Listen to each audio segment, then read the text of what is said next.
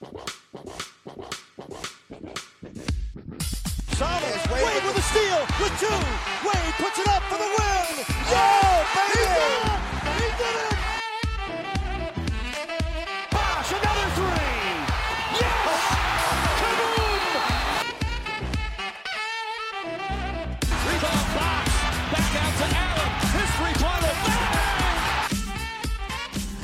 Bonjour à tous et bienvenue pour l'épisode numéro 40 en hommage à Udonis Aslem qui nous a quitté euh, trop, j'allais dire trop tôt, mais peut-être même trop tard. Euh, pour l'épisode euh, donc euh, du podcast Hit Me Up, euh, le podcast de Miami de France. Euh, on est là quasi au complet, bien évidemment. On a, on a un ministre qui a, qui a trop de choses à faire, qui nous rejoindra peut-être en cours d'émission, Sam. Euh, le reste de l'équipe et du 5 majeur de Miami de France est là. On a Quentin qui est là. Salut Quentin. Salut. On a Val qui est là. Salut Val. Salut à tous. Et puis on a Flo. Salut Flo. Salut les gars, comment ça va? Ah, nickel, nickel. Ça nickel. ça va. On, a, on a pu digérer un petit peu l'été. On va parler euh, de ça tout de suite. Euh, J'ai pas fait d'intro personnalisé, j'avais pas le temps, mais le prochain, je le ferai. C'est promis. Euh, donc, au programme de cet épisode, euh, la première partie va être un petit peu un bilan de l'été. On n'en a pas parlé depuis que Damien Lillard n'a pas été tradé du côté de Miami. Euh, donc, on va parler un petit peu de ça. Et puis, bien sûr, parce que c'est aussi ce qui nous intéresse, les autres ajouts ou les autres pertes de l'été pour un petit peu faire un tour de, l'effectif actuel. Et puis, bien évidemment, en seconde partie, on fera une petite preview euh, de, tout ce qui va arriver cet été, cette euh, saison, pardon. Euh, comment on va voir la chose, quelles sont un petit peu les variables qu'on aimerait voir. Et puis voilà, on va pas forcément partir dans une preview comme d'autres peuvent le faire de, de Madame Irma et de voilà, mais juste un petit peu ce que, nous, ça va nous intéresser en tout cas euh, de ce côté-là. Euh, les gars, si vous êtes prêts, on va, tout de suite commencer avec euh, l'été et malheureusement le gros sujet qui a duré pendant deux mois quasiment. Euh, maintenant que ça fait quelques semaines euh, que l'on sait où est arrivé Damien Lillard, c'est-à-dire du côté de Milwaukee, euh, comment vous vous sentez? Est-ce que vous êtes plus euh, encore dégoûté? Est-ce que vous avez digéré le truc et vous dites bah voilà, tant pis, de toute façon, euh, faut qu'on fasse avec? Ou comment voilà Quels sont vos, vos, vos- votre ressenti par rapport à, à cette affaire-là qui, qui nous a posé beaucoup de soucis cet été Flo Ben frustré, mais bon, on va dire que ça passe un peu quoi. C'est vrai que les premiers jours c'était vraiment de la frustration. Après, euh, j'aurais quand même espéré qu'on ait un plan B, on va dire, un peu pour rafistoler euh, le- le- ce qui nous restait d'effectifs, on va dire. Mais euh, après, bon, il y a, il y a le fait qu'il vienne pas, puis il y a le fait qu'il aille chez notre concurrent direct. Donc bon, ben, c'est un double, c'est un double poignard. Mais euh, mais bon, on, on a des trucs à regarder quand même cette saison, mais euh, on a l'impression que le management s'était trop préparé à l'arrivée de Lillard et pas assez au reste. Et puis, euh, Mm. puis un, un peu un manque de plan B. Un manque de plan B où c'était dans leur idée de pas faire autre chose, quoi. Mais Bah- ça, sera dur, ça sera dur à dire si c'était vraiment leur plan, on va dire, de rester comme ça. En fait, tu as l'impression que ils étaient tellement persuadés d'avoir Lillard que du coup, ils se sont dit ah, c'est bon, on va, on va se baser notre saison sur là-dessus, vu Mm. que de toute façon, on l'aura. Ouais. Et effectivement, comme tu dis, pas forcément de plan B, mais même pas de plan C, pas de plan. t'a- T'avais pas d'autre plan que ça. Et effectivement, c'est un peu, c'est un peu gênant. Bah, Euh, de ce Quentin, que- toi, comment ouais, Ah, de ce que disait euh, Barry Jackson, c'est que leur plan B, en fait, c'était de... qu'ils aimaient l'équipe actuelle et que s'il n'y avait pas Lillard, Ouais. bah, ça leur allait de rester comme ça, quoi.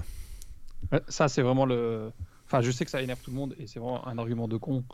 Et on l'a bien vu, et moi je le répète toujours, et on est d'accord là-dessus, les gars, c'est que c'est pas parce que tu es en finale que tu avais le niveau pour gagner le titre. Euh, on l'a bien vu l'année dernière, on arrive en finale, on s'est fait désosser. Et la, comment dire, la variable qui, qui n'aurait pas dû être là, c'est pas qu'on soit en finale et qu'on se fait désosser, c'est qu'on devrait pas être en finale en fait. Le problème vient plus de là.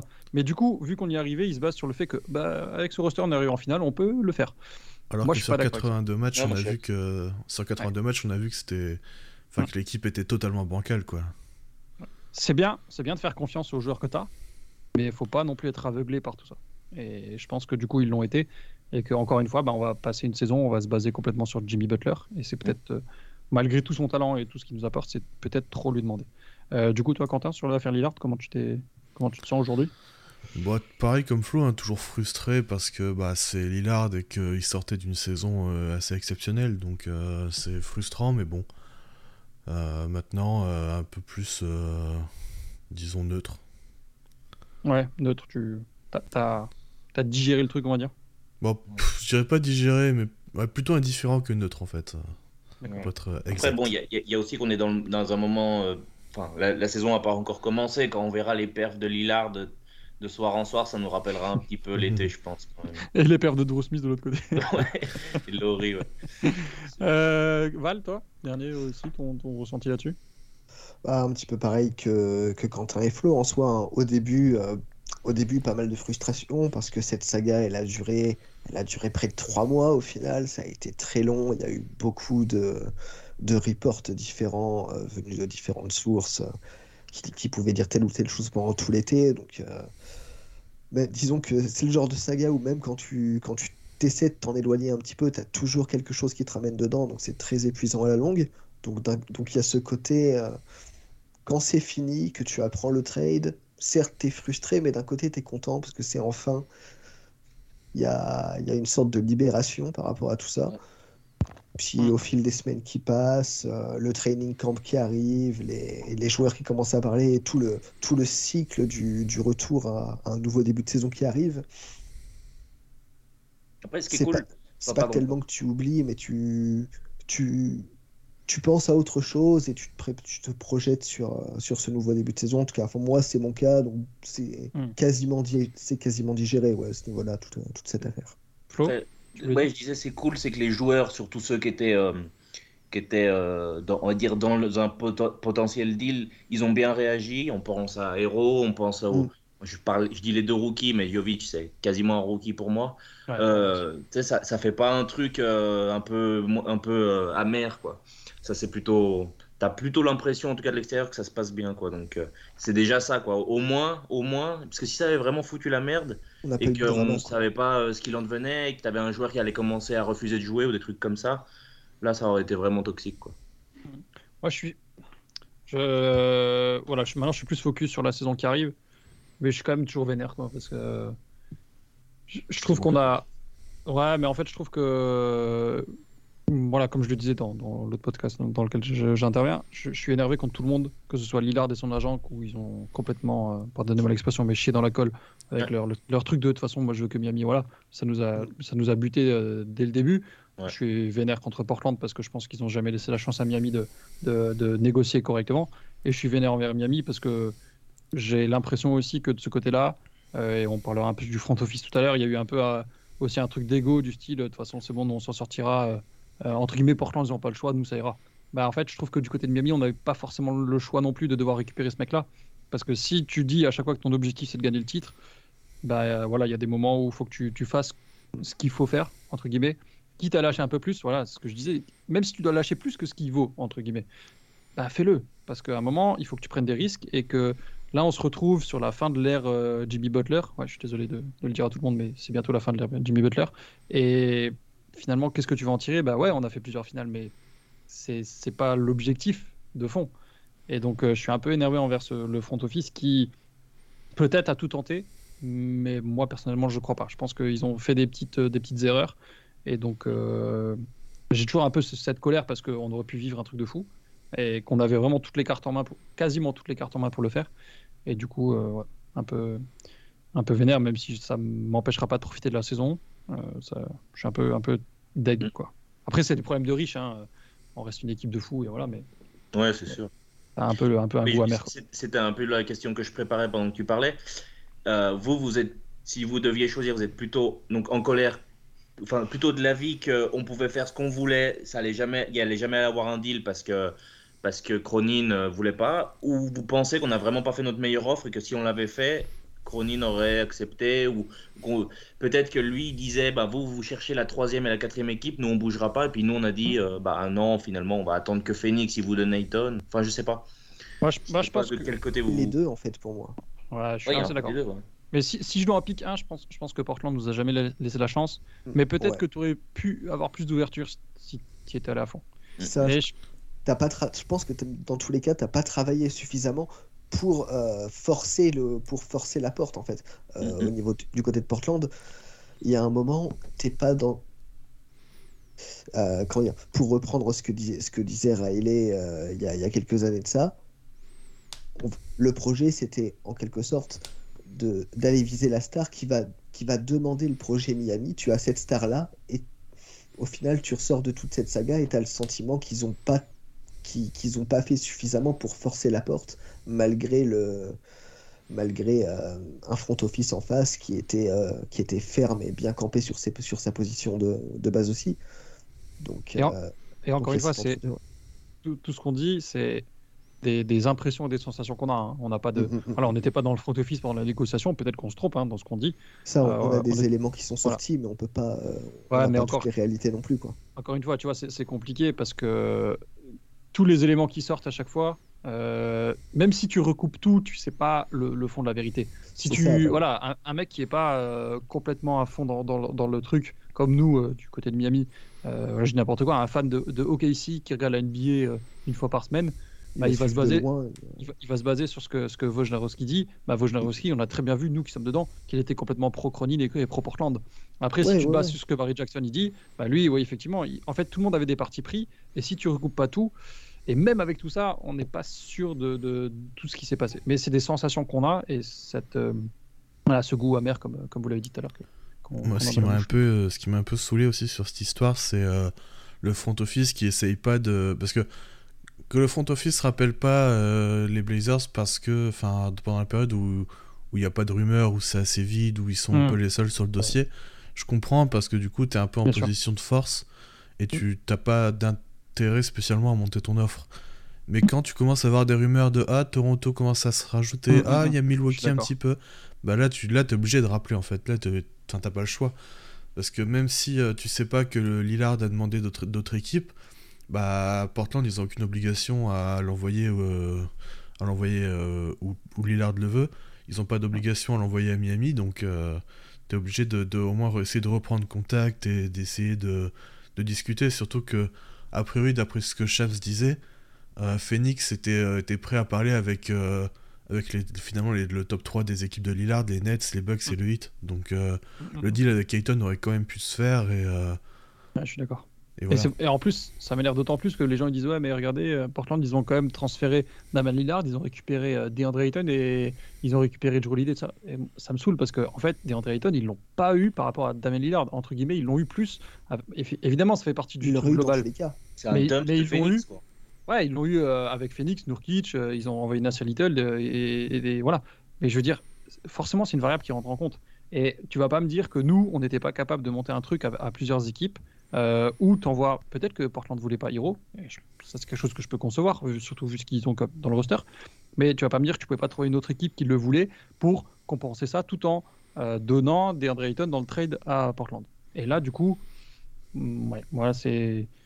Je... Pour moi, il y a un final, monde tu où- vois, au final, je Ouais. pense que Portland s'en sort avec la meilleure offre parce que euh, finalement, Joe Holiday, ils en ont tiré quand même des bonnes choses. Euh, Brogdon et, et Rob Williams, ça partira probablement, euh, Ouais. si c'est pas à la deadline là, c'est à l'été prochain. Donc, euh, donc voilà, ce sera un deal qu'il faudra juger un peu plus encore sur la longueur. Mais je pense que. Enfin, en fait, ce qui m'énerve, c'est qu'il n'y a pas eu de négociation entre les deux équipes, entre Miami et, et Portland, et qu'on sait pas trop euh, comment ça, ça aurait pu se goupiller. Parce que s'il y avait eu des discussions vraiment sérieuses entre les deux et que finalement euh, Portland euh, a choisi l'offre des Bucks, j'aurais dit bon bah voilà, ils ont pris la meilleure offre sur les deux disponibles. Là, le truc, c'est que finalement, il y avait qu'une seule offre. Et s'il y avait eu des vraies discussions, on aurait eu beaucoup plus de précision sur quel pack a, quel pack a été proposé, tout ça. Là, c'est vraiment Exactement. que des trucs flous. et Là, Shams, donc, il sort un pack euh, qui est- que Miami aurait été prêt à proposer, mais ils l'ont jamais proposé, Miami. Donc, Ouais. Donc en fait, donc on c'est sait pas s'ils l'ont fait ou pas. quoi. C'est c'est peut-être euh, quelqu'un qui de Miami qui a dit, euh, pour faire bien, euh, qui a dit à Shams, bah, dit qu'on a été prêt à proposer ça, et puis voilà quoi. Mm. Non, mais Un c'est peu de la guerre de puis- communication aussi. euh. Et puis le, le mec qui dit euh, ouais bah Miami euh, ça a saoulé Portland ils ont commencé avec Tyler Hero et deux et deux premiers tours. Euh, bah ouais mais en fait tu commences une négociation tu vas pas direct donner ton full package parce que sinon t'es es niqué déjà de base. Donc Bah oui. évidemment peut-être que c'est trop fait pour. Lillard mais après tu engages les conversations et forcément les, gens ils vont te ils vont te répondre euh, à Portland ils vont te dire bah ok vous nous proposez ça nous ça nous satisfait absolument pas on veut minimum ça et c'est là que les discussions commencent. Mais le problème, c'est que tu as l'impression que jusqu'à euh, les Summer League, ça discutait un petit peu euh, vite fait, et qu'après, ça a complètement euh, coupé court, et qu'après, il n'y a plus rien eu du tout. Et ça, c'est aussi Ça, à c'est- cause de ça, l'agent Lillard. hein. Ah, mais c'est clair, ouais, c'est clair. Et Et je pense que. Qui, veut- qui va forcer dans les front office adverses pour dire euh, ne, Ouais. ne faites pas de trade avec Portland, euh, bon bah forcément Portland ils, ils vont, ils vont pas dire euh, bon bon bah on va l'envoyer à Miami, ok. Ouais. Non, c'est clair. Mais bon, il y a eu trop de- trop d'ego de part et d'autre, je trouve. Et du coup, ça, ça, ça nous. Finalement, nous, euh, voilà, euh, Milwaukee, ils sont super contents, Portland, ils sont super contents. Nous, on est un peu négatif parce qu'on a un peu les. Pardon Puis de en plus euh, fois, mais- Lillard il se retrouve à village. jouer avec Yanis, tu vois donc euh, Ouais, bien sûr. Mais nous, on est l'idiot du village parce qu'en attendant toute la. Entre guillemets, tout l'été, euh, les joueurs, ils ont bougé. Et puis nous, on se retrouve euh, avec, entre guillemets, rien. Truc. J'utilise beaucoup le terme entre guillemets. Euh, Est-ce que vous avez quelque chose d'autre à rajouter sur Lillard ou on peut passer à la suite? Parce qu'on parlera un peu de, des meneurs après. qu'on a. On va parler de- des joueurs qui sont chez nous en fait. Ouais, ouais, c'est ça. Ouais. Mm. On va arrêter de, de faire des suppositions, euh, même, si, même si Samy lâchera peut-être une petite insulte euh, s'il nous rejoint après. Euh, J'avais une toute petite question quand même avant de passer sur, euh, sur l'été global et le réel été qu'on a réalisé. Est-ce que vous, vous avez des petits doutes sur le front office ou pas après cette histoire-là? Bah, ça fait quand même combien de combien de stars qui veulent venir à Miami et que qu'on n'arrive pas à le faire? KD, Bill, euh, bah. Mitchell vite fait. Bill, je mets entre parenthèses parce qu'il avait sa no trade clause et c'est lui qui a choisi Phoenix. Ouais. Si après, c'était bien placé, il y aurait eu possibilité.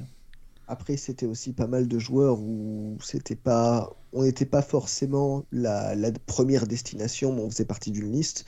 Donc, euh, Ouais, mais quand ça arrive plusieurs fois de suite, c'est quand même. euh, donc euh, autant, je suis pas autant, euh, j'ai jamais autant été frustré par ces, par ces manqués-là que par rapport à la frustration que j'ai pu ressentir par rapport à Lillard. Après, voilà, c'est un cas un peu plus particulier, donc il y a ça aussi euh, qui rentre en compte. Mais oui, ça fait quand même pas mal de, joueurs de très très haut calibre euh, qu'on manque. La réflexion que, je me faisais, c'est quelque chose qui avait un peu, qui, avait un peu tourné globalement après avoir, ap- après que toute cette saga se soit, se soit terminée.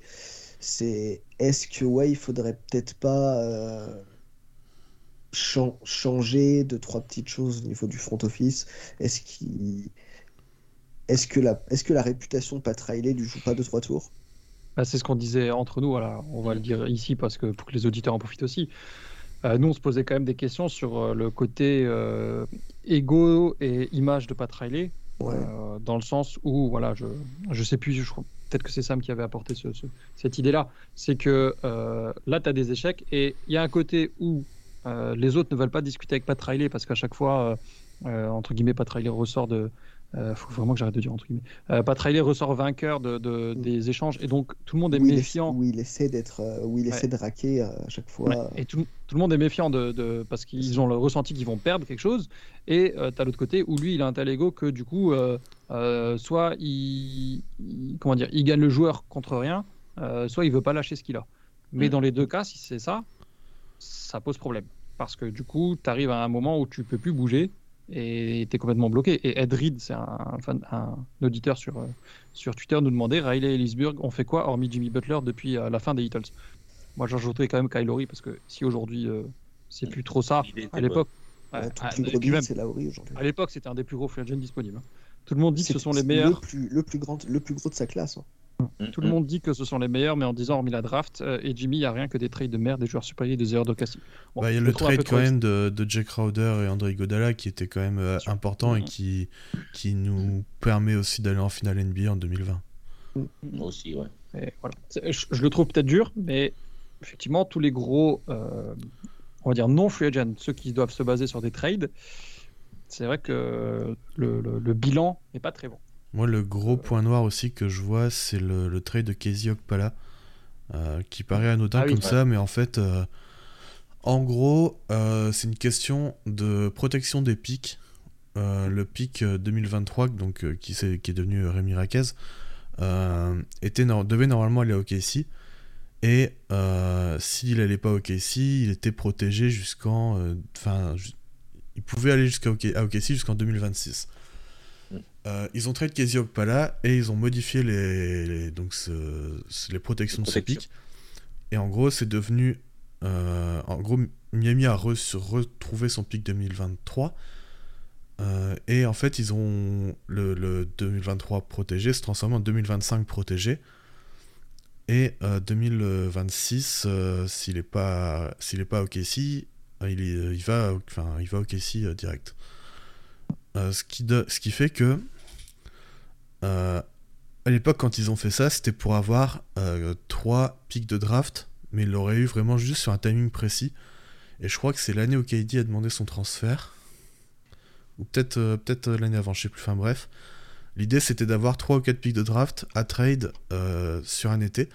Sauf qu'en fait il s'est rien passé cet été-là. Et du coup, là on s'est retrouvé cet été avec, au lieu d'avoir notre pic qui va au KC et d'avoir du coup 2024, 2026, 2028 et 2030, plus tous les swaps entre deux disponibles à trade, ben, on, se retrouve, on se retrouve du coup avec seulement euh, les 2028, 2030 et 2029 en swap. Mmh. Et du coup, je pense que si on avait eu ces 4 pics de draft à trade pour Lillard, ça aurait pu se passer autrement. Bien sûr, parce qu'on était bloqué par rapport à ça. Ouais, T'as raison, c'est pas, en plus, une variable. ça, ça, fait plus, plus d'un an, quasiment depuis ce trade que parle Quentin, que je me disais, il n'y a pas moyen que le joueur qu'on draft, si on en draft un en 2023, qu'il soit gardé. Pour moi, ce pic, on n'allait jamais le garder. quoi. Et euh, au moment où on draft en plus un joueur un peu, un peu plus expérimenté, je me suis dit que finalement on allait peut-être pas, le, pas. Quoi. Et c'est vrai que maintenant, on a, je dis pas qu'on a grillé une cartouche, mais enfin, le fait qu'on veuille toujours que des gros ou qu'on fasse du tout ou rien, je trouve que ça nous. Ça nous. Je trouve pas ça vraiment positif. Parce que j'aimerais bien qu'on puisse les utiliser au lieu de peut-être mettre trois pics sur un joueur, bah mettre un pic pour attirer un joueur moyen bon ou plus plus plus quoi on va dire un Unobi un je sais pas quoi. Mais non on veut toujours tous les, les rationner pour faire un gros move. Le problème c'est que comme dit Quentin là on a un peu grillé une cartouche pour rien quoi. Mm-hmm. je trouve c'est un peu dérangeant mais bon. c'est un peu compliqué. Moi j'ai toujours confiance et je vais je vais développer un petit une petite histoire qui, que j'ai déjà dit dans l'autre podcast mais j'ai pas envie en fait que euh, Riley. J'ai toujours confiance en lui. Hein. Je pense que voilà, je, suis encore positif, mais j'ai pas envie que Pat Riley, après tout ce qu'il a fait à Miami, pour moi qui suis fan de foot et de l'Olympique Lyonnais, j'ai pas envie qu'il devienne le Jean-Michel Aulas de Miami, où tout ce qu'il a fait c'était super, mais à la fin il devienne un petit, un petit peu négatif et que euh, toute cette légende-là soit entachée par des, par des trucs. Alors on n'en est pas encore, mais j'ai pas envie que ça, ça devienne ça dans, dans la suite. Et Lisberg, moi j'ai toujours confiance en lui parce que je pense qu'il est beaucoup plus sur l'aspect financier. Donc, euh, c'est un sentiment que je partage aussi. Puis dans, dans, le, front, dans le front office, tu as des, tu, as des, tu as des personnes, tu as notamment, as, notamment Adam Saibon qui est présent dans le front office qui serait, je, pense, en mesure de pouvoir, euh, de pouvoir avoir un plus gros rôle. Tu peux de toute façon en soi garder euh, Riley quelque part dans l'organigramme. C'est juste pas forcément lui à ce stade euh, qui a à prendre le téléphone lors des, lors des négociations. Ça t'arrivera pas à le faire changer là-dessus, hein, je pense pas. Voilà. Après, après, voilà, euh, c'est voilà, euh, Pat, il a une, il a une personnalité très forte aussi, donc euh, c'est, il est peut-être très insistant de ce côté-là. Mais on sait aussi que Andy Ellisberg passe quelques coups de fil aussi, donc il y a. Parce que finalement, c'est lui le GM. Voilà, il y a, il y a, il y a possiblement, il y a possiblement moyen de de faire un petit shift à, ce niveau-là si, si Riley est encore pas mal impliqué. Après, après peut-être que peut-être aussi que lui a déjà euh, pris un pas de retrait et que c'est seulement une histoire de réputation qui fait un peu tâche sur tout le front office. On sait pas, de toute façon, on sait pas exactement ce que c'est. Mais ce qu'on ce qu'on peut constater, en tout cas ces dernières saisons, c'est qu'il y a, il y a un petit souci et ça a été, ça a été euh, amplifié avec cette saga, cette saga là, donc ça pose un peu question. Mm. Euh, pour terminer, Quentin, ton, ton, avis sur le front office? Euh, Non, j'ai rien d'autre à ajouter que, que, vous avez dit. Donc, euh. Ok. Passons du coup à l'été. du coup, excepté Lila, on va mettre ça de côté. comment vous voyez notre été? Est-ce que pour vous c'est plutôt quelque chose de, de gagnant? Est-ce que c'est quelque chose de plutôt de perdant, de neutre? En fait, vous en avez rien à faire. Comment vous vous situez par rapport à ça? Si on accepte Lila Je dirais, je dirais neutre parce que euh, bon, on, lit des trucs sur euh, Gabe Vincent et Max Truss. Euh, on a l'impression que c'est deux joueurs exceptionnels. Oh mon dieu, ils ont perdu deux starters, mais que vont-ils faire Deux starters de finalistes. Ouais, oh là, là, on est finaliste pour eux, hein. c'est le seul moment où on a. c'est pas déjà Murray et Aaron Gordon quoi. Oui, voilà. Non, mais euh, voilà, c'est des, c'est des joueurs qui sont finalement euh, euh, assez moyens, assez euh, facilement remplaçables, hein, finalement. Euh, Struss un peu moins dans son profil de shooter off ball, euh, même si, bon, au final, ça, ça peut se trouver en NBA.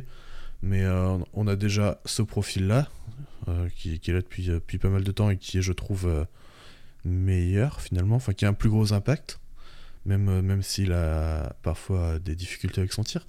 On Mais, euh.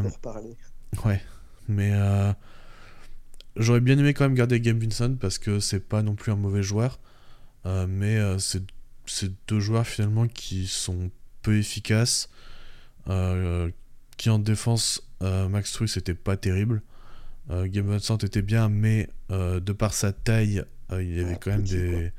Bah, c'était très vite gênant, il pouvait défendre au final surtout des, des meneurs, et encore même les meneurs euh, maintenant ils sont assez grands. Donc, euh, donc voilà, je je suis pas si déçu que ça qu'il soit parti. Euh, maintenant, le, on les a remplacés par, euh, par Jay Rich et euh, Thomas Bryant. Thomas Bryant. Euh, Thomas arrivé, Bryant, j'ai un, peu, j'ai un peu peur, je suis pas très rassuré. Euh, mais Jay Rich, euh, moi je trouve que c'est bien, c'est un joueur. euh, hein, c'est un joueur moyen qui, est facilement remplaçable, mais qui fait un peu de tout, qui est assez polyvalent, donc euh, je suis plutôt content Ça me de cette disait que. signature. fin- Pardon, je te coupe, mais pour, pour donner l'avis de Sam qui n'est pas là, euh, ça me disait que finalement, entre Struss et Josh, il préfère Josh. Ouais. Je suis assez, Je pense je suis largement. assez d'accord. Moi aussi. Suis assez d'accord. Donc finalement, comme tu l'as dit, Quentin, le... ce qui nous embête un peu plus, c'est la perte de game parce que en plus, on va pas compenser quoi. Donc, Surtout Bah. quand tu vois l'état euh, du poste 1, ouais. Finalement, je pense que c'est Jay Rich qui prendra euh, un peu les responsabilités de, Ouais. de Gabe Vincent. Ouais. on va, on va y venir après en, en parlant du 5. Euh, toi, Val, sur l'été, comment tu, tu sens? Pareil, neutre, euh, intrigué aussi, parce que comme, euh, comme on a déjà pu un petit peu l'aborder, on a quand même ramené des joueurs qui sont alors certes moyens, mais qui devraient pouvoir rendre quelques services. On a déjà un petit peu parlé de Jay Rich. Moi, Thomas Bryan, en sortie de banc, j'attends de voir. Je suis pas spécialement, euh, je suis pas très optimiste, mais je suis pas non plus pessimiste non plus par rapport à son arrivée, donc euh, je suis assez curieux de voir ce qu'il va apporter. On a toujours, on a toujours les jeunes joueurs. euh, on- voilà, on a toujours Jovic, même si sur, euh, il y a, là, ça a été un petit peu compli- ça a été un petit peu compliqué. Je crois qu'il a été blessé, donc bon, on va voir euh, ce qui, ce qui va revenir. Je suis, intri- je suis intrigué par euh, l'arrivée de Yakez aussi. Donc voilà, là, c'est, je suis un peu dans la période où euh, il y a, y a- y y a tellement de questions finalement de, autour de, autour de cet effectif que je regarde un peu partout et je me dis, ok, quel joueur va, quel, quel joueur va pouvoir faire que, va- comment est-ce que quel joueur va pouvoir apporter euh, par rapport à cette équipe-là, comment est-ce que ça va tourner. Donc ouais, ouais, plus intrigué qu'autre chose. C'est ça, voilà, les questions de palier, de, plaf- euh, de plancher et de plafond, pardon. Et au milieu, t'as le palier. hein. Les, et les différents paliers, exactement. Euh, toi, Flo, pour terminer Ouais, bah, neutre aussi. Euh, jamais été euh, dans, dans l'extrême chamboulement, mais ça ressemble quand même Mm. un peu trop à ce qu'on voyait l'année dernière au niveau de l'effectif. Bon, j'ai pas regardé les matchs de pré-saison, mais on sait qu'il n'y a pas, des, y a pas un gros fait. chamboulement. Après, euh, bon, on en reparlera sûrement, mais euh, moi, pas, Thomas Bryant, c'est pas, c'est sûr que c'est pas, c'est pas un truc de fou, mais bon, ça remplace quand même notre énorme point faible de la saison passée ou l'un des énormes points de la saison passée, en tout cas en termes d'effectifs. Donc, euh, on se dit que ça pourra pas être pire. Donc, j'imagine là quand même une, une élévation du plancher. À partir de là, c'est vrai qu'il n'y a rien de vraiment, vraiment euh, bling bling ou, ou, ou, euh, où tu sens que ça peut, ça peut vraiment changer, surtout l'attaque, parce que c'était l'attaque qui nous faisait, enfin, le, le tir en tout cas qui nous faisait vraiment défaut. Mais euh, super content de revoir Josh Richardson. Espérons que ce soit un bon comeback. Mais sinon, c'est vrai que c'est.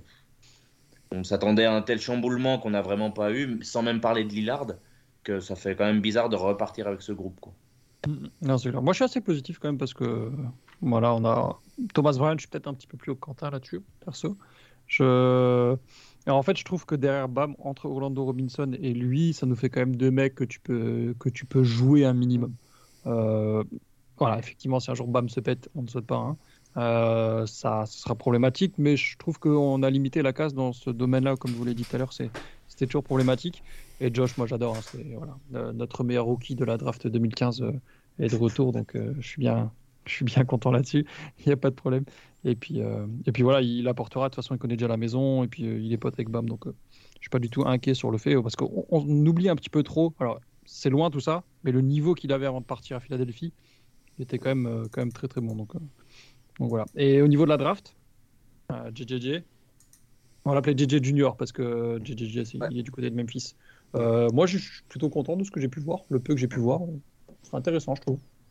Bah, c'est un joueur qui a, qui a fait son, son cursus universitaire complet, donc euh, il a déjà pas mal d'expérience. Il a beaucoup plus de matchs que, que des Jovic euh, ou autres rookies, même. Mm. donc, donc ça va être intéressant de le voir. Je, je pense qu'il pourra, qu'il pourra gratter quelques minutes. C'est vraiment le, le, profil du joueur qui fait plein de choses bien et qui fait peu de choses mal sans être élite nulle part. Donc, euh, et qui est mentalement bien fit, je. Ouais. Ah, probablement pas un joueur qui montera 20 points par match, euh, je lui souhaite, hein, mais à, aucun moment de sa carrière, mais tu sens que c'est c'est euh, c'est le mec qui, un peu comme Jay Rich, peut un peu porter la balle, bien défendre, être bien physiquement, il y a un peu de tout, sans exceller nulle part, donc, donc on verra bien. Quoi. En tout cas, ils ont pris vraiment quelqu'un qui peut contribuer maintenant. Ouais, je pense que ça être un bon mental dans, dans, dans le vestiaire. Je trouve qu'il a l'air un peu, un peu bien. bien, franchement, on va pas se mentir, le, groupe, on le connaît. Ce qui est un petit peu le, ce qu'on cherche à, à, regarder et puis à, à, effilocher, c'est les deux rookies, enfin Jovic et, et Raquez. Quoi. Si Jovic euh, trouve une bonne place dans la rota. Moi, c'est horrible parce que Jovic, j'y crois tellement cette année. c'est horrible, j'ai l'impression qu'il va être qui va être en 15-5-5. C'est n'importe quoi. Je, suis complètement déconnecté de la réalité. oui, oui, bah, je sais, je sais. Non, mais c'est horrible. Je, je, suis complètement déconnecté de la réalité. C'est la Coupe du Monde qui t'a fait cet effet? Ah, Je sais pas en fait. Mais quand je le vois jouer, je suis trop chaud. c'est horrible. Euh, mais évidemment, du coup, je sais que je vais être déçu.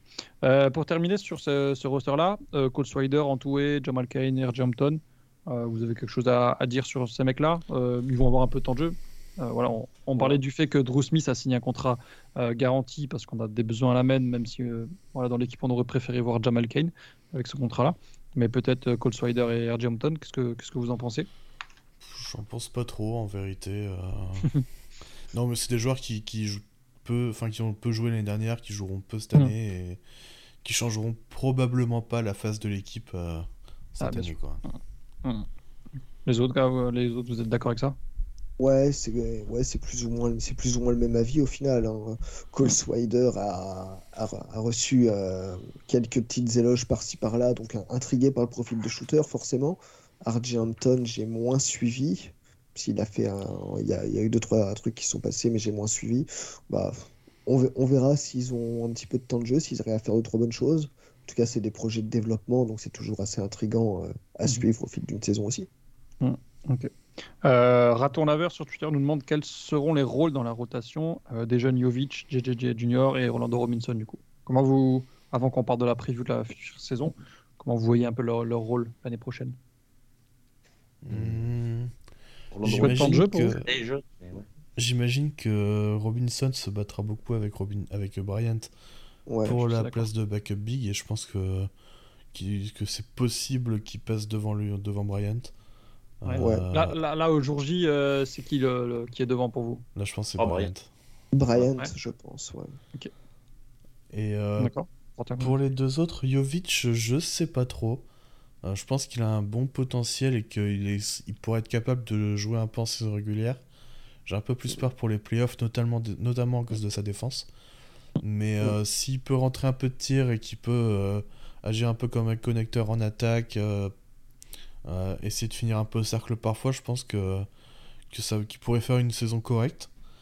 Et, euh, puis Raquez, bon, on a, déjà parlé un peu avant, je pense que il paraît, il pourra avoir un peu de temps de jeu et, et, et impacter positivement l'équipe. Je pense que Jovic, euh, malheureusement ou pas, je ne sais pas, dépendra aussi du niveau qu'a Kevin Love. Si Kevin Love est vraiment très performant, il aura moins de temps de jeu. Et si Kevin Love est vraiment dans le dur, je pense qu'il jouera peut-être plus. Donc, On, on s'imagine que Kevin Love, il va peut-être pas jouer 82 matchs. Donc, si jamais il y a une petite blessure de 2-3 semaines ou quelque chose comme ça, là, ça pourrait devenir intéressant et voir euh, s'il prend vraiment l'opportunité. Il a un profil assez atypique par rapport déjà à cet effectif et à pas mal d'effectifs qu'on a eu, donc euh, on verra. Ouais. Après, c'est vrai que il est, enfin, j'ai pas suivi la pré-saison, il a été blessé. Pour le moment, il n'a pas une place gravée dans, le, dans la rota, quoi. Donc on verra. Dans la roche, on dit. Ouais, dans la roche. Flo et Val, un petit mot sur les jeunes ou on a fait le tour? Bah, je rajouterais ouais que comme Flo l'a comme Flo a commencé à en parler, la la, saison est longue, il y, aura, il, y aura sans doute, il y aura sans doute des blessés à certains moments, euh, des moments où il faudra reposer, reposer certains joueurs. Donc à ce moment-là, ce sera, ce sera aux joueurs comme Yake, Raquez, euh, Jovic et, euh, et, Robinson d'aller chercher, de, de, montrer ce qu'ils peuvent montrer durant les, quelques minutes qu'ils auront. Euh, je vois bien, je vois bien aller, euh, si la saison se passe bien pour lui, euh, vraiment creuser une, se, creuser une place dans la rotation parce qu'il a, parce qu'il a, il a cette, il a, il a plus d'expérience que d'autres rookies. On a déjà vu le, le cas de Malcolm Brogdon à Milwaukee il, y a, il y a 4 ou 5 ans de ça maintenant. Donc voilà, voilà, pour un, pour un rookie qui arrive dans un groupe, euh, dans un groupe qui a quand même pas mal d'expérience, qui a, connu, qui a connu euh, euh, plusieurs, par, plusieurs longs parcours de playoff, hum. il, peut arriver au final de, et au final se forger une place dès cette saison, je pense. Après, après Jovic, Jovic je, suis, je, suis très je suis très intrigué par le profil, mais je, je crains un petit peu je crains un petit peu que, déjà avec, euh, avec les quelques blessures et. Euh, que ce soit le premier en dehors de la rotation, je dirais. Ouais, ouais, ouais. Le, le 11e, 12e homme, quoi. C'est ça.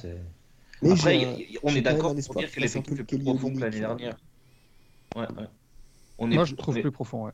Ouais, plus profond, donc forcément, il y, en aura, il y en aura qui mériteraient de jouer un peu plus et puis qui, qui seront plus euh, opportunistes, on va dire. Sur, le, mm. sur le papier, tu as de la profondeur, mais cette profondeur-là, cette profondeur -là, elle demande à être confirmée, en fait, je trouve.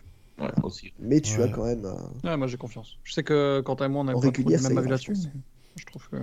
Bah, ouais, j'ai l'impression qu'on a peu de, peu de, comment on dit déjà? Certitude. De certitude, Ouais, sur, euh, sur la profondeur. Donc ça dépendra beaucoup de ce qu'on voit sur les premières semaines, les premiers mois de, de la saison. Ouais, bien sûr, bien sûr, bien sûr. pour terminer, Omer Yurtseven, Bon vent. bah ouais, non. ouais, hein, écoute, bonne chance à Utah et...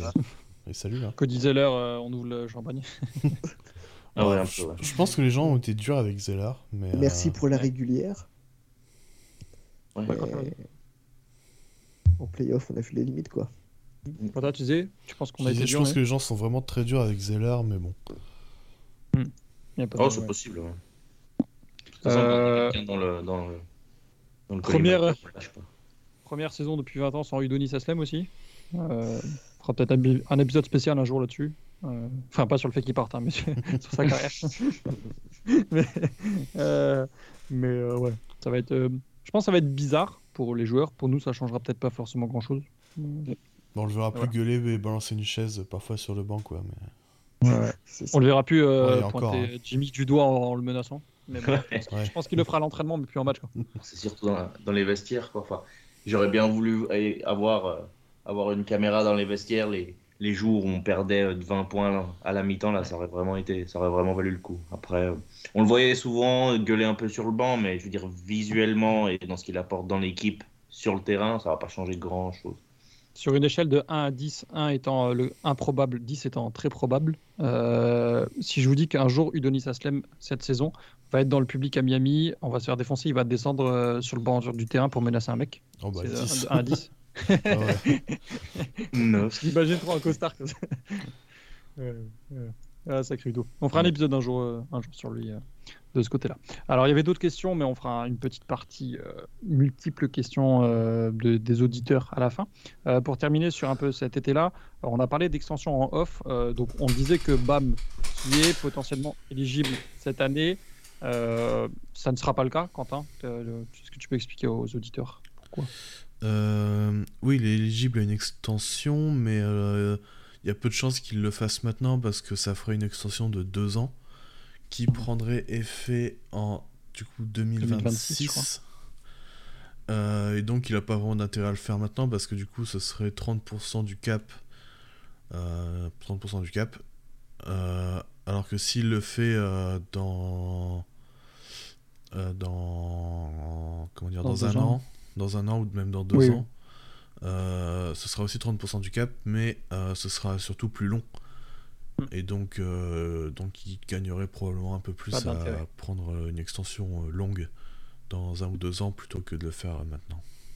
Bah, c'est sûr Euh, que c'est mieux pour lui de prendre un, un- on va dire son dernier contrat long à 28-29 ans, on va dire que on va dire là s'il prolongeait maintenant son dernier compte, ce contrat-là se terminerait à 31 ans et à 31 ans tu prends peut-être plus un max quoi. Donc j'imagine qu'il il prolongera peut-être l'année prochaine ou celle d'après pour être encore dans son prime et pour pouvoir encore réclamer un vrai max quoi. Ouais, non, Parce qu'à mais- 31 ans ce sera peut-être plus le cas. 31 32 Oh, ans. 31, je pense que si. Mais, Ouais. euh, Peut-être pas Oh, sur je pense qu'il 50. sera safe hein, là-dessus. euh. ouais. On lui donnera, je pense. De toute façon, euh, Oui oui, pas trop. on, on- on verra d'ici là. Je sais pas où on sera. Mais, euh, mais je pense que Bam, en tout cas, il a, la- il a les faveurs à Miami. Il n'y aura pas de problème là-dessus. Euh, un autre joueur est éligible à une extension. Euh, Est-ce que vous lui donnez ou pas à Kylori Non, je déconne. Bah, Euh, le au, bon minimum, peut-être, mais euh, pas au minimum, à 30. euh, 30 oui. millions. Ben ouais, sortie, millions, oui. on va dire, comme meneur remplaçant, c'est pas dégueulasse non plus, faut pas exagérer, Si, mais si euh, là il est pas tradé, oui, pourquoi pas au minimum. Hein. on en doute quoi. Non, mais ça, c'est clair. Après, Euh, si- voilà. S'il aura envie de rester, ça c'est. Euh, terminons cette euh, partie euh, bilan de l'été et attaquons un petit peu la prochaine saison qui va débuter dès cette semaine avec notre premier match. C'est contre Détroit, je crois, si je dis pas de bêtises. Chose comme ça. Je ne sais même plus, tiens. Tellement on est, on est attiré par les, les premiers matchs de saison régulière. Oui, Détroit, c'est ça. Détroit, après Boston, Minnesota, Milwaukee et Brooklyn, Washington. Ça va être super. Déjà un match de in-season tournament dès le 3 novembre. Du coup, parlons un petit peu de cette preview de la saison qui arrive. Euh, très rapidement, comment vous voyez la saison Est-ce que pour vous, ça va être euh, quelque chose de positif, quelque chose de négatif euh, Ça va nous saouler rapidement comme l'année dernière ou est-ce que vous êtes plus, positif? Comme Ouais, vraiment, tu penses que ça va être la galère? En fait, enfin, il y a beaucoup de gens qui sont assez optimistes sur l'effectif, tout ça, mais au final, je pense que les changements sont vraiment pas significatifs, que ce soit Ouais. en bon comme en, comme en, comme en mauvais, donc, Ouais. donc voilà, peu près pareil. Je pense pas que, que Duncan Robinson va re-shooter à 40% et du coup. Bah, on va c'est possible, j'espère, hein, euh, bon. on, on verra. Euh, Val, Flo, comment vous voyez arriver la saison? Je pense qu'on aura Ok. pas mal de frustration. Non, J'arrivais même plus à terminer de soupirer. Non, c'est euh, à mon avis, c'est euh, c'est enfin il y aura les résultats évidemment, mais t'as au moins envie de prendre du plaisir, que les tirs rentrent et que alors déjà que ce soit un peu moins cardiaque au niveau de pas avoir 30 tant de matchs dans le clutch, mais euh, c'est offensivement, tu as envie de prendre du plaisir. Quoi. On prendra toujours du plaisir à regarder une équipe qui défend bien, mais si, on pouvait euh, que le ballon circule et surtout les tirs rentrent, parce que sinon c'est tellement frustrant quoi, de voir des, briques et des briques et des briques et des briques, ça s'arrêtait plus l'année dernière. Donc euh, j'espère au moins une amélioration là-dessus. On verra si ça améliore vraiment les résultats. Mais j'imagine que ça sera pas pire en tout cas. Ouais. Bah, euh, pire, putain, c'est- pardon hein, pour le- la vulgarité, mais si c'est pire que ça, euh, faut arrêter. hein. Parce que déjà, déjà quand on était limite en playoff, euh, mais c'est même pas tant le, le résultat pur, c'est la manière quoi. Parce que franchement, si l'année dernière on termine euh, genre 12ème, je suis même pas surpris vu le niveau qu'on a affiché tout au long de l'année. hein, donc euh, voilà, non, pire ce sera pas. Euh, Val, toi, très rapidement. Ouais, je, pense que la saison sera assez frustrante parce que comme vous la- comme, euh, comme, euh, comme vous l'avez dé- déjà un petit peu dit, c'est pas c'est pas c'est un effectif en tout cas qui qui laisse encore pas mal de qui laisse encore pas mal de questions. T'as pas beaucoup de certitudes. Déjà la saison dernière, ça a été très compliqué on n'a pas vraiment on n'a pas on n'a pas d'amélioration d'a- d'amélioration claire là. S'il y a des améliorations qui doivent avoir lieu dans, dans cet effectif, on les constatera au fil de la saison. Donc à- à ce stade, c'est assez difficile à imaginer. Donc euh, ouais, moi je me projette sur une saison globalement assez frustrante. Euh, pas forcément euh, où les résultats sont pas forcément mauvais, mais je pense que sur la durée de 82 matchs, il y a pas mal de moments où on risque de rager. Parce que voilà, des, voilà une série de matchs, euh, une série de matchs compliqués avec les aléas du calendrier, potentiellement les blessures et tout. Donc ouais, pas forcément une mauvaise saison parce qu'il y a, quand c'est quand même un effectif solide qui a beaucoup d'expérience, donc je pense que tu peux quand même faire d'assez bons résultats, mais frustrant, ouais. Non, moi je pense que... Ouais, moi je suis positif, je pense que la saison va être cool. Je pense qu'elle sera aussi cool que notre euh, Mayo City est moche. Donc euh, on va finir top 4, hein, franchement. Il y a moyen qu'elle soit très très cool en fait la saison du coup. Euh, ti- tiens, je fais une petite parenthèse là. j'espère que euh, les auditeurs qui nous écoutent, j'espère que vous avez vu la tête de, de Jimmy Butler au, au Media Day parce que si vous Jimmy pas fait, Emo Butler, il est magnifique. foncez. Il est, mais je sais plus qui c'est qui disait euh, euh, non mais c'est honteux, Miami est pas trop content qu'il fasse ça et tout. Franchement, si c'est vrai, On non mais si c'est vrai avec le front office est, est vénère à cause de ça. eh, les, mecs, les gars, détendez-vous hein, parce que voilà. Se trouve, il y a, se trouve, il y a un mec dans la, Hmm. il y a un mec dans la franchise qui en a eu quelque chose à foutre, mais le reste, C'est Ouais, c'est ça, hein. l'assistant de la secrétaire de Ouais. l'assistant. euh, c'est ça. Parce que ça. le jour où eux ils seront aussi reprochables que Jimmy sur de basket, euh, on pourra se moquer de, de ce qu'il fait en dehors, mais au contraire, moi je trouve ça hyper drôle donc. euh, pas- Ouais, et puis ça En plus, tu sais désacralise que- un petit peu le média euh. Tu C'est sais clair. que lui, en plus, c'est vraiment pour déconner, quoi. Tu, tu, tu sais que c'est pas vraiment une phase et qu'il est pas. Il y a des mecs qui sont un peu, euh, je dis pas schizo, mais tu sais, qui sont un peu bipolaires ou des trucs comme ça où tu te dis putain, qu'est-ce qu'il est en train de nous faire? Il est pas bien mentalement, tout ça. Lui, tu Ouais. sais que c'est des conneries en plus. Bien sûr. Le lendemain, c'était déjà fini tout ça. Ben voilà. Mais il le fait exprès, il le troll. Moi, je suis. En fait, j'en suis à. Je suis pressé d'être le média de l'année prochaine pour voir euh, où est-ce Ouais. qu'il va aller. Quoi. C'est Il ça, le voilà. fait exprès. C'est pour, c'est pour, te- pour troller ESPN et tout ça qui sont obligés de mettre la photo après ou un skin de, de NBA 2K. Donc, c'est ça, c'est ça qui est bon. Euh, sur cette saison, quel. euh, voilà, c'est un peu bizarre parce qu'effectivement, on sait que la rotation est, toujours variable, mais qu'est-ce que vous imagineriez comme 5 majeurs? Euh, Je parle en tant que, notamment au niveau de la main. Euh, on sait que c'est un peu, c'est un peu toujours spécial. Et puis voilà, en plus il y a des auditeurs qui nous demandent comment, comment on voit notre 5 majeur. Qu'est-ce que vous chercheriez à avoir de ce côté-là? Je Vas-y, euh, pense. Oh, vas-y, vas-y. Quentin, vas-y. T'as commencé à parler, vas-y. Euh, je pense que ce sera Laurie Hero Butler Love Bam. Euh, Mhm. Ce qui me rassure pas trop. Mais en même temps, il n'y a pas vraiment un 5 qui me rassure particulièrement. Euh, Je pense qu'on est tous d'accord pour dire que Hero Butler Bam, c'est c'est lock. Oui, Oui. oui, oui, oui. Ouais. Non, après, la question, c'est de savoir est-ce que tu mets euh, Love et tu mets Caleb euh, en plus euh, et du, coup, tu décales Hero à la main. Est-ce que tu mets Josh Richardson à la main et Kevin Love en, intérieur? Est-ce que tu mets Richardson et Caleb? Enfin voilà, c'est- pas mal de questions. Je pense que le front office euh, jouera la. Enfin, le front office, le coaching staff, pardon, jouera la simplicité avec euh, Love et, et Lowry, tout simplement. Donc, mais toi, Quentin, Spot of the Year, euh, tu es le coach de Miami euh, contre Détroit. Alors, outre le fait que tu sois déjà saoulé du match, euh, qui tu mets sur le terrain pour débuter Euh, pff, je pense que je mets Lowry quand même. Ok. Même si je le fais jouer genre euh, 20-25 minutes, quoi. Ouais, ça, je pense que c'est. Et, et en 4, je mets Ice Smith. Bon, là, il est blessé, je Ah, vois pas bon, le là, là, il est blessé, mais, mais, ouais. Ok, d'accord, tu mets Smith. Ok. Ouais. Non, mais. Ok, super. Euh, Val? Après, Ice Smith, il est blessé pour le premier match, mais c'est un Ouais, ouais, ouais. Euh, bah, bah, même plus, hein, à mon avis, euh, il va avoir. il- Je crois qu'il y a deux semaines là, non? Un truc comme Ouais. ça. Euh, bref, Ouais. Euh, Val? Alors, euh, déjà, euh, faut rappeler en pré-saison, euh, Lauri a été, a été titulaire. Donc, euh, moi, dans toute ma réflexion, c'est quelque chose qui m'a un petit peu fait douter euh, sur, euh, enfin, en tout cas, qui m'a un petit peu fait réfléchir sur euh, les perspectives de 5 majeurs. Moi, euh, depuis quelques semaines, j'imaginais euh, Richardson et, euh, et Hero dans le backcourt. Alors, tu mets, tu mets euh, il n'y a, pas vraiment de poste 1 ou 2 défini Ouais. dans, en guard, quoi. dans- voilà, les, les deux sont guard, mais Mhm. après, bon, bah, tu, tu vois.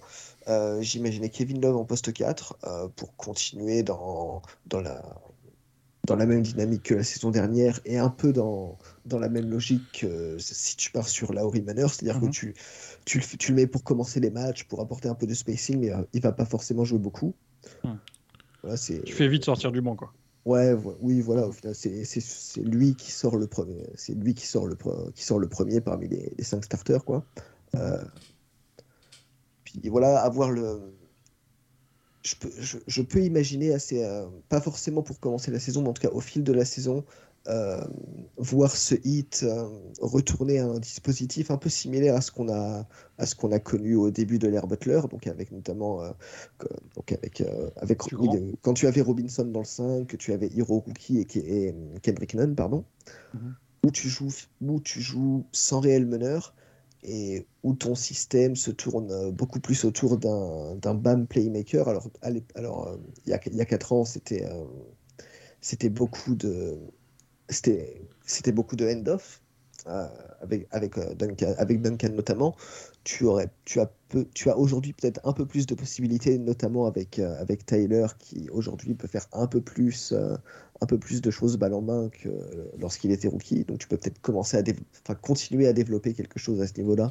Et je dirais même que ça va être nécessaire si tu veux espérer faire, faire autre chose qu'une saison moyenne je peux imaginer qu'à un moment donné, on, bascule dans cette perspective-là. Ça va beaucoup dépendre des performances de Laori aussi. Mm. Euh, puis on, c'est le type de c'est le type de système que les joueurs connaissent bien, donc il y a il y, a beaucoup de familiarité avec, euh, avec cette façon de jouer, donc je peux imaginer que ce soit en cas de défaillance euh, d'un style de jeu plus traditionnel avec un vrai meneur, si ou du moins on part avec Lauri un titulaire, je peux imaginer Spolstra essayer de retomber sur ses pattes avec ce genre de système. Ce sera peut-être pas forcément si payant que ça non plus, parce que ça reste quand même à, démontrer, mais au moins tu sais que l'effectif est assez familier avec ça, donc ça peut être un, un système solide euh, que, tu, que tu démarres avec ou pas. Ouais, t'es es plus rassuré par rapport à ça. Euh, Flo, toi sur le, 5 mage, est-ce que tu es, d'accord avec ça ou tu, tu vois un truc différent? Ouais, entre ce que je veux et ce que je pense, qui va se passer. Euh, ce que je veux, j'ai du mal à me décider. Ce que j'espère juste, c'est qu'il n'y aura pas trop de minutes où on est genre sans, euh, sans Laurie, sans Hero, sans Butler et que on se retrouve à faire des merde en fin de match, comme ça. quoi. C'est-à-dire que déjà, les moments où il n'y a ni Laurie ni Butler sur le parquet, qui doivent être le plus, le, enfin, le plus minimisé possible. quoi. Et que si c'est pas le cas, bah, il faudrait qu'il y ait au moins Richardson, Hero et Adebayo en même temps pour qu'il y ait un minimum de remontée de balle euh, sans qu'il y en ait un qui se le fasse rebondir sur le pied ou un truc comme ça. Après, Laurie titulaire, ouais. Ouais, moi je pense que ça, ça va être ça au début, après on s'ajustera en fonction de son niveau. Hein, parce que, de toute façon... Bah, c'est un peu, à mon avis, c'est un peu ça. C'était déjà un peu le cas l'année dernière, c'est-à-dire qu'il a commencé titulaire la saison, si je me trompe pas. Laurie, il a commencé la, saison titulaire l'année dernière. Ouais. Et euh, au début de saison même. Hein. Ouais, c'est ça. Et et puis, si, ben, si, si on voit qu'il y a des, trop de défaillances et tout ça, ben, on, on avisera. Quoi. C'est, c'est, pas, c'est, un peu bizarre de mettre un mec à cet âge-là, titulaire après remplaçant de nouveaux titulaires et machin. Mais euh, je pense que c'est la meilleure solution. Et puis, on s'adaptera au fil de la, de la, de la saison. Pour commencer, je pense que c'est le mieux. Après, pour le poste 4, si à c'est vrai que ça fait un peu grincer des dents d'imaginer Kevin Love et que si j'avais le pouvoir, ben, je ferais comme Quentin, je mettrais Ice Smith. Mais sinon, ça sera Kevin Love parce que j'ai envie de garder Caleb Martin en sortie de banc aussi. Ok, d'accord. Euh, passons un petit peu au thème. On voulait euh, parler un petit peu de deux, trois choses qu'on va, qu'on va checker cette année. Euh, alors, Quentin, je vais te lancer en premier parce que c'est toi qui m'as donné ton, ton, thème en premier. toi, ce que tu vas vraiment checker, ce que tu considères comme important, c'est, c'est le scoring de héros. Alors, j'imagine que tu parles de l'efficacité, notamment. ouais, notamment l'efficacité, effectivement, parce que Hiro, c'est un bon joueur, mais euh, c'est, finalement c'est un scoreur à haut volume et qui est assez, enfin qui est relativement peu efficace. Euh, si je reprends la stat, je ne l'ai pas noté, mais je crois que euh, alors c'est une stat de base. Comment? En true shooting plus, tu parles? Ouais, c'est ça. C'est le true shooting plus, donc c'est l'efficacité globale par rapport à la moyenne de la ligue. Alors attends, je la retrouve là. Hop. Je crois qu'il est à 98 ou quelque chose comme ça. il est à 97 la saison dernière, donc ça veut dire qu'il shoot 3% euh, moins bien que la moyenne de la ligue. Et ça prend en compte les lancers francs, ça prend en compte les 3 points, ça prend tout en compte. C'est vraiment l'efficacité globale. Et donc quand tu as un joueur qui a un haut volume et, qui en plus a une, euh, a une, euh, comment dire, une efficacité sous la moyenne, bah en fait tu perds en valeur parce que du coup forcément plus un joueur moyen shoot, plus euh, bah, ton attaque, elle est. Elle, euh, enfin, moi, ton attaque est bonne, du coup. Donc, euh, comment est-ce qu'il peut améliorer ça? Alors, à 3 points, il est déjà plutôt bon. Hein. Là-dessus, je me fais pas de soucis. Il a du pull-up, il a du catch and shoot. L'adresse varie un petit peu selon les années parce que bah, c'est la variance, c'est comme ça, c'est le jeu. Hein. Mm. Mais en fait, ce que j'aimerais bien voir, c'est une meilleure capacité à drive et aller au cercle euh, parce que euh, les, tirs au cercle, c'est les tirs les plus rentables de la ligue, tout simplement. Euh, l'année dernière, en drive, il était, alors sur les joueurs à plus de 10 drives par match, il était bottom 11 en tentative de tir en fin de drive et bottom 8 en lancer franc pro- pro- provoqué sur, je crois que c'est 47 joueurs, un truc comme ça. Ouais. Donc c'est pas terrible. Et il était 23ème à l'efficacité en tir en fin de drive. Donc on est vraiment sur une efficacité euh, moyenne sur les joueurs qui drivaient beaucoup l'année dernière. En plus, ce Euh, qui me frustre, pardon, je te coupe, mais Ah, en plus, ce qui me frustre, c'est que, c'est que Hero, comme tu l'as dit, euh, il va pas assez chercher les lancers et c'est horrible parce que l'année dernière, c'était littéralement le meilleur en termes de pourcentage de réussite au lancer. Donc c'est d'autant plus frustrant, tu vois. Bah j'allais y venir justement parce que du Ah, coup... bah, euh, Je t'ai niqué ton Euh, truc. non, t'inquiète. non, mais non, mais t'inquiète, hein, ça, ça me fait une belle transition. C'est que du coup, euh, euh, c'est ça, c'est son, son free throw rate plus. Donc pareil, c'est le taux de lancer franc euh, par rapport à la moyenne. Il est à 62. euh, c'est moins, du coup, euh, c'est enfin, c'est 40% de moins que la moyenne de la ligue. Donc là, c'est vraiment énorme. Et pour des scoreurs assez inefficaces glo- sur l'efficacité globale, en fait, le lancer franc, c'est vraiment ce qui peut te faire monter ton efficacité. Ben, Butler, euh, Butler, Bam, par exemple, c'est ça qui leur aide à monter leur efficacité. Ils provoquent beaucoup de lancers. Et euh, en plus, ils sont, ils sont à droit au lancer franc. Donc, euh, leur, efficacité augmente comme ça. Et Hero, du coup, il peut pas faire ça parce que son efficacité augmente pas. Enfin, son, taux de lancer franc augmente pas. Et du coup, ma question, c'est de savoir si est-ce qu'il peut devenir un bon driver. Alors, il a 65% de réussite au cercle, ce qui est euh, pas trop mal, ce qui est un peu au-dessus de la moyenne euh, chez les wings. Enfin, les joueurs classés en wing, donc euh, les postes 2-3, quoi. Ouais, ça, c'est bizarre. hein. Qu'ils soient classés en wing? Ouais. Non, non, l'année dernière, il était vraiment plus un 2-3, donc euh, ça m'a un peu plus gêné que ça. Non, non, bah vas-y. Ouais, et donc, euh, donc voilà, je me demande à quel point son efficacité peut augmenter. Euh, et je pense que ça passera beaucoup par. Enfin, l'augmentation de son efficacité passera beaucoup par sa capacité à aller chercher des lancers francs. Mais malheureusement, je pense pas qu'il en soit vraiment capable. Euh, déjà parce que physiquement, euh, c'est difficile. que ce soit son explosivité sur son premier pas, que ce soit son envergure, que ce soit son, son- sa force, sa force tout, simple, tout court. Il, a, il a du mal à absorber les contacts, par exemple. Euh, généralement, il essaye de finir, euh, enfin d'éviter justement les contacts pour finir euh, au cercle. Donc, donc là-dessus, j'ai un peu de mal à voir si ça peut augmen- augmenter. Du coup, sa, sa valeur forcément a tendance à descendre. Mm. Alors, il est quand même proche de la moyenne en efficacité, donc je pense qu'il peut au moins arriver à la moyenne. Mais du coup, euh, t'en as, ça donne un, scoreur, un scoreur avec une valeur qui est finalement euh, pas si élevée que ça, quoi. Hmm, Non, je suis assez d'accord avec toi. Et après, je me questionne tout de même quel est euh, le pourcentage d'impact du fait que l'année dernière, il n'y a rien qui allait offensivement euh, sur, sur son efficacité globale. Est-ce que vraiment il était. C'est genre très impacté par le fait qu'on rentrait tellement pas de shoot que tout était bouché en, en accédant au cercle? Tu vois, je, je, je suis d'accord avec toi je trouve qu'il doit être plus efficace que ça. Mais je sais pas à quel point euh, c'est aussi impacté par, par le reste du, du roster globalement. Quoi. Ben, je pense qu'il Euh. tendrait à, enfin, à gagner en efficacité s'il est, s'il crée moins par lui-même, que ce soit sur pick and roll ou en isolation. Ouais, plus Parce- off-ball quoi. Ouais, parce que je le trouve vraiment moyen, enfin vraiment moyen là-dessus. Et euh, enfin, il a vraiment, euh, il arrive parfois à créer la séparation sur de, sur du tir, enfin, pour du tir extérieur, mais euh, par exemple le mid-range, même s'il est assez efficace dedans, bah ça reste moins rentable qu'un tir à 3 points ou un ou un tir au cercle. Donc euh, Mhm.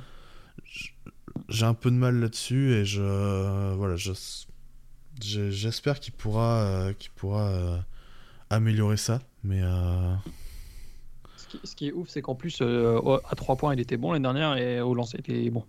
Donc c'est là que tu te rends compte que que- Ouais. que- qu'il y, a des- il y a de l'amélioration possible, mais il faut pas non plus qu'il baisse Ouais. dans ce qu'il a été, Et- et dans du les coup, domaines par- où il a été bon. pardon, je vais être un peu perdu, mais du coup, euh, en fait, off-ball, il gagnerait à attaquer, euh, en fait, à jouer un peu plus comme euh, dans sa saison rookie, en fait, où il attaquait les défenses qui étaient déjà, qui étaient déjà cassées, en fait, par, par Butler, Mhm. par Bam. Donc, je pense qu'il gagnerait vachement là-dedans parce que, du coup, il aurait pas besoin de créer, il aurait juste besoin d'attaquer des, des close-out, d'attaquer des. Enfin, des, ouais, des close-out, en fait, et des rotations, et du coup. euh, Là-dessus, je pense qu'il je- gagnerait beaucoup en efficacité. Enfin, beaucoup. Il Je- je gagnerait me demande à un- quel- assez. Je me demande à quel point son rôle de sixième homme sorti du banc euh, l'a rendu comme ça. Tu vois, lui a, lui a demandé d'être dans ce style de jeu-là plutôt que. Je ne sais pas si ça a eu un impact sur lui ou si c'est tout simplement ce, ce qu'il veut faire ou ce qu'on lui demande, mais. Euh, je pense que c'est plutôt ce qu'on lui a demandé. En fait, je pense qu'on lui a demandé de faire pareil, que ce soit un titulaire ou remplaçant. Euh, euh, je vais me permettre de passer au thème suivant, du coup, parce que moi, c'est un peu lié. Euh, moi, je, me questionne quant à sa création pour les autres. du coup, bah, vous l'avez compris, nous, notre vrai facteur X cette saison, ça va être Tyler Hero. tout simplement parce que, comme on en parlait entre nous, les gars, moi, je trouve que sa création, moi, personnellement, j'aimerais bien qu'il soit plus créateur pour les autres. et je pense que si il arrive à monter un petit peu ça, ça va même l'aider dans son scoring individuel. Euh, l'année dernière, il était à 20% d'assist percentage. J'aimerais bien que ça monte. Euh, tout en maintenant une perte de balle assez faible. Il est à 10%. Je trouve que ça. C'est pas non plus euh, très bon, mais je trouve que par rapport au marasme que ça a pu être offensivement l'année dernière, ça aurait pu être pire.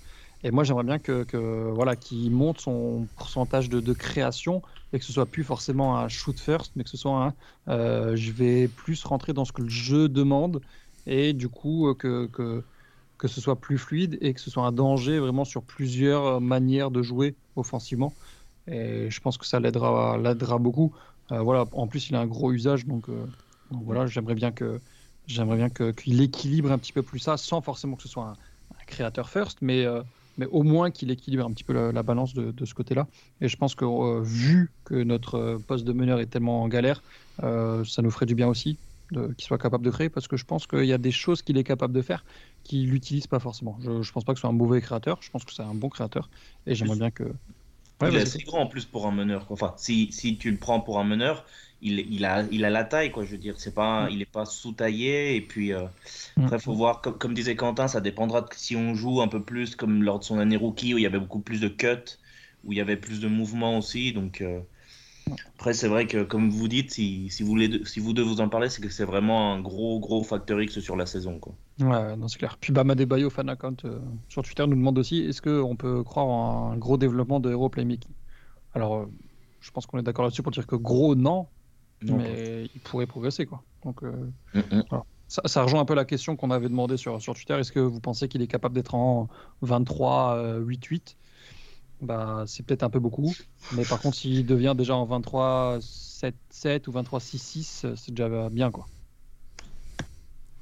Enfin, quand on dit ça, c'est en, en étant efficace. Hein, parce que s'il met 23 points et qu'il shoot à 37%, voilà. mais voilà, Tyler Hero, vraiment un une variable extrêmement importante dans, la saison à venir. Euh, parce qu'il a été plutôt bon l'année dernière, faut dire. Euh. Bah ouais, c'est ça, parce que bon, on dirait que je le déteste quand, quand, je parle de lui, mais. Euh, mais non, non, ça reste un, bon joueur, mais malheureusement, avec un, usage aussi élevé, enfin son combo usage-efficacité, en fait, tu, perds de la valeur forcément, mais il y a beaucoup de joueurs qui sont comme ça, en fait, qui, qui ont des hauts usage et qui sont pas très efficaces. Et il tendrait à avoir un rôle plus mini, mais par enfin, en fait, la question, c'est du coup, est-ce qu'il peut devenir aussi ce, deuxième scoreur derrière Jimmy? Et s'il le devient, là, ça change vraiment tout. Mais euh, malheureusement, je pense que ça va être compliqué. Et puis les gens ont... Il y a aussi eu ce côté où euh, cet été, euh, vu que Miami a fait ce, parcours-là sans lui, les gens ont fait le lien. ah ben en fait, Miami est entre guillemets bien meilleur sans Taylor Hero. C'est pas forcément vrai. Hein, c'est une, une, évidence qu'on a changé de notre fusil d'épaule quand lui s'est blessé, mais ça ne veut pas dire qu'on était meilleur vrai et sans lui, quoi, je veux dire. Et c'est aussi parce qu'il y a des, des, mecs qui ont un peu repris de ces minutes, qui ont shooté à 50% à 3 points, quoi. Ouais, oui, voilà. C'est beaucoup de ça, surtout, ouais. Ouais. Euh, toi, euh, Flo, tu voulais nous parler de, de, de la rotation des bigs. Alors, on en a un petit peu parlé tout à l'heure, donc ça va être relativement court, mais euh, voilà. Ouais, après, c'est, une, de toute façon, c'est une réponse que pour le moment, on n'a pas encore. Mhm. C'est, on, on, sait qu'on en a énormément souffert, surtout, enfin, c'est surtout quand Bam n'est pas sur le terrain, parce que sinon, on connaît un petit peu la rotation. C'est mhm. surtout que on a des pivots remplaçants ou des cadres remplaçants. Aucun ne peut faire évidemment ce que Bam ne fait, mais aucun ne peut switcher, aucun n'a pas. ça, nous change quand même beaucoup de choses euh, au moment où, où Bam Adebayo sort. Donc maintenant, on a un nouveau backup, Thomas Bryant, mais on sait que c'est pas non plus un, un mastodonte défensif et on sait que c'est pas non plus le plus agile des, pivots. Alors, si on n'a pas lui, on a Orlando Robinson qui est plus. qui, est de toute façon un défenseur qui, qui, qui drop, mais qui est quand même un peu plus longiligne. Et si jamais on essaye de faire une rota ou parce qu'on est derrière et qu'on met peut-être Love en 5, je suis curieux de voir comment on arriverait à, comment on dit, à survivre ces minutes. Quoi. Parce qu'on sait que si, si Bam sortait et qu'il y avait match nul, euh, il revenait, il y avait moins 15.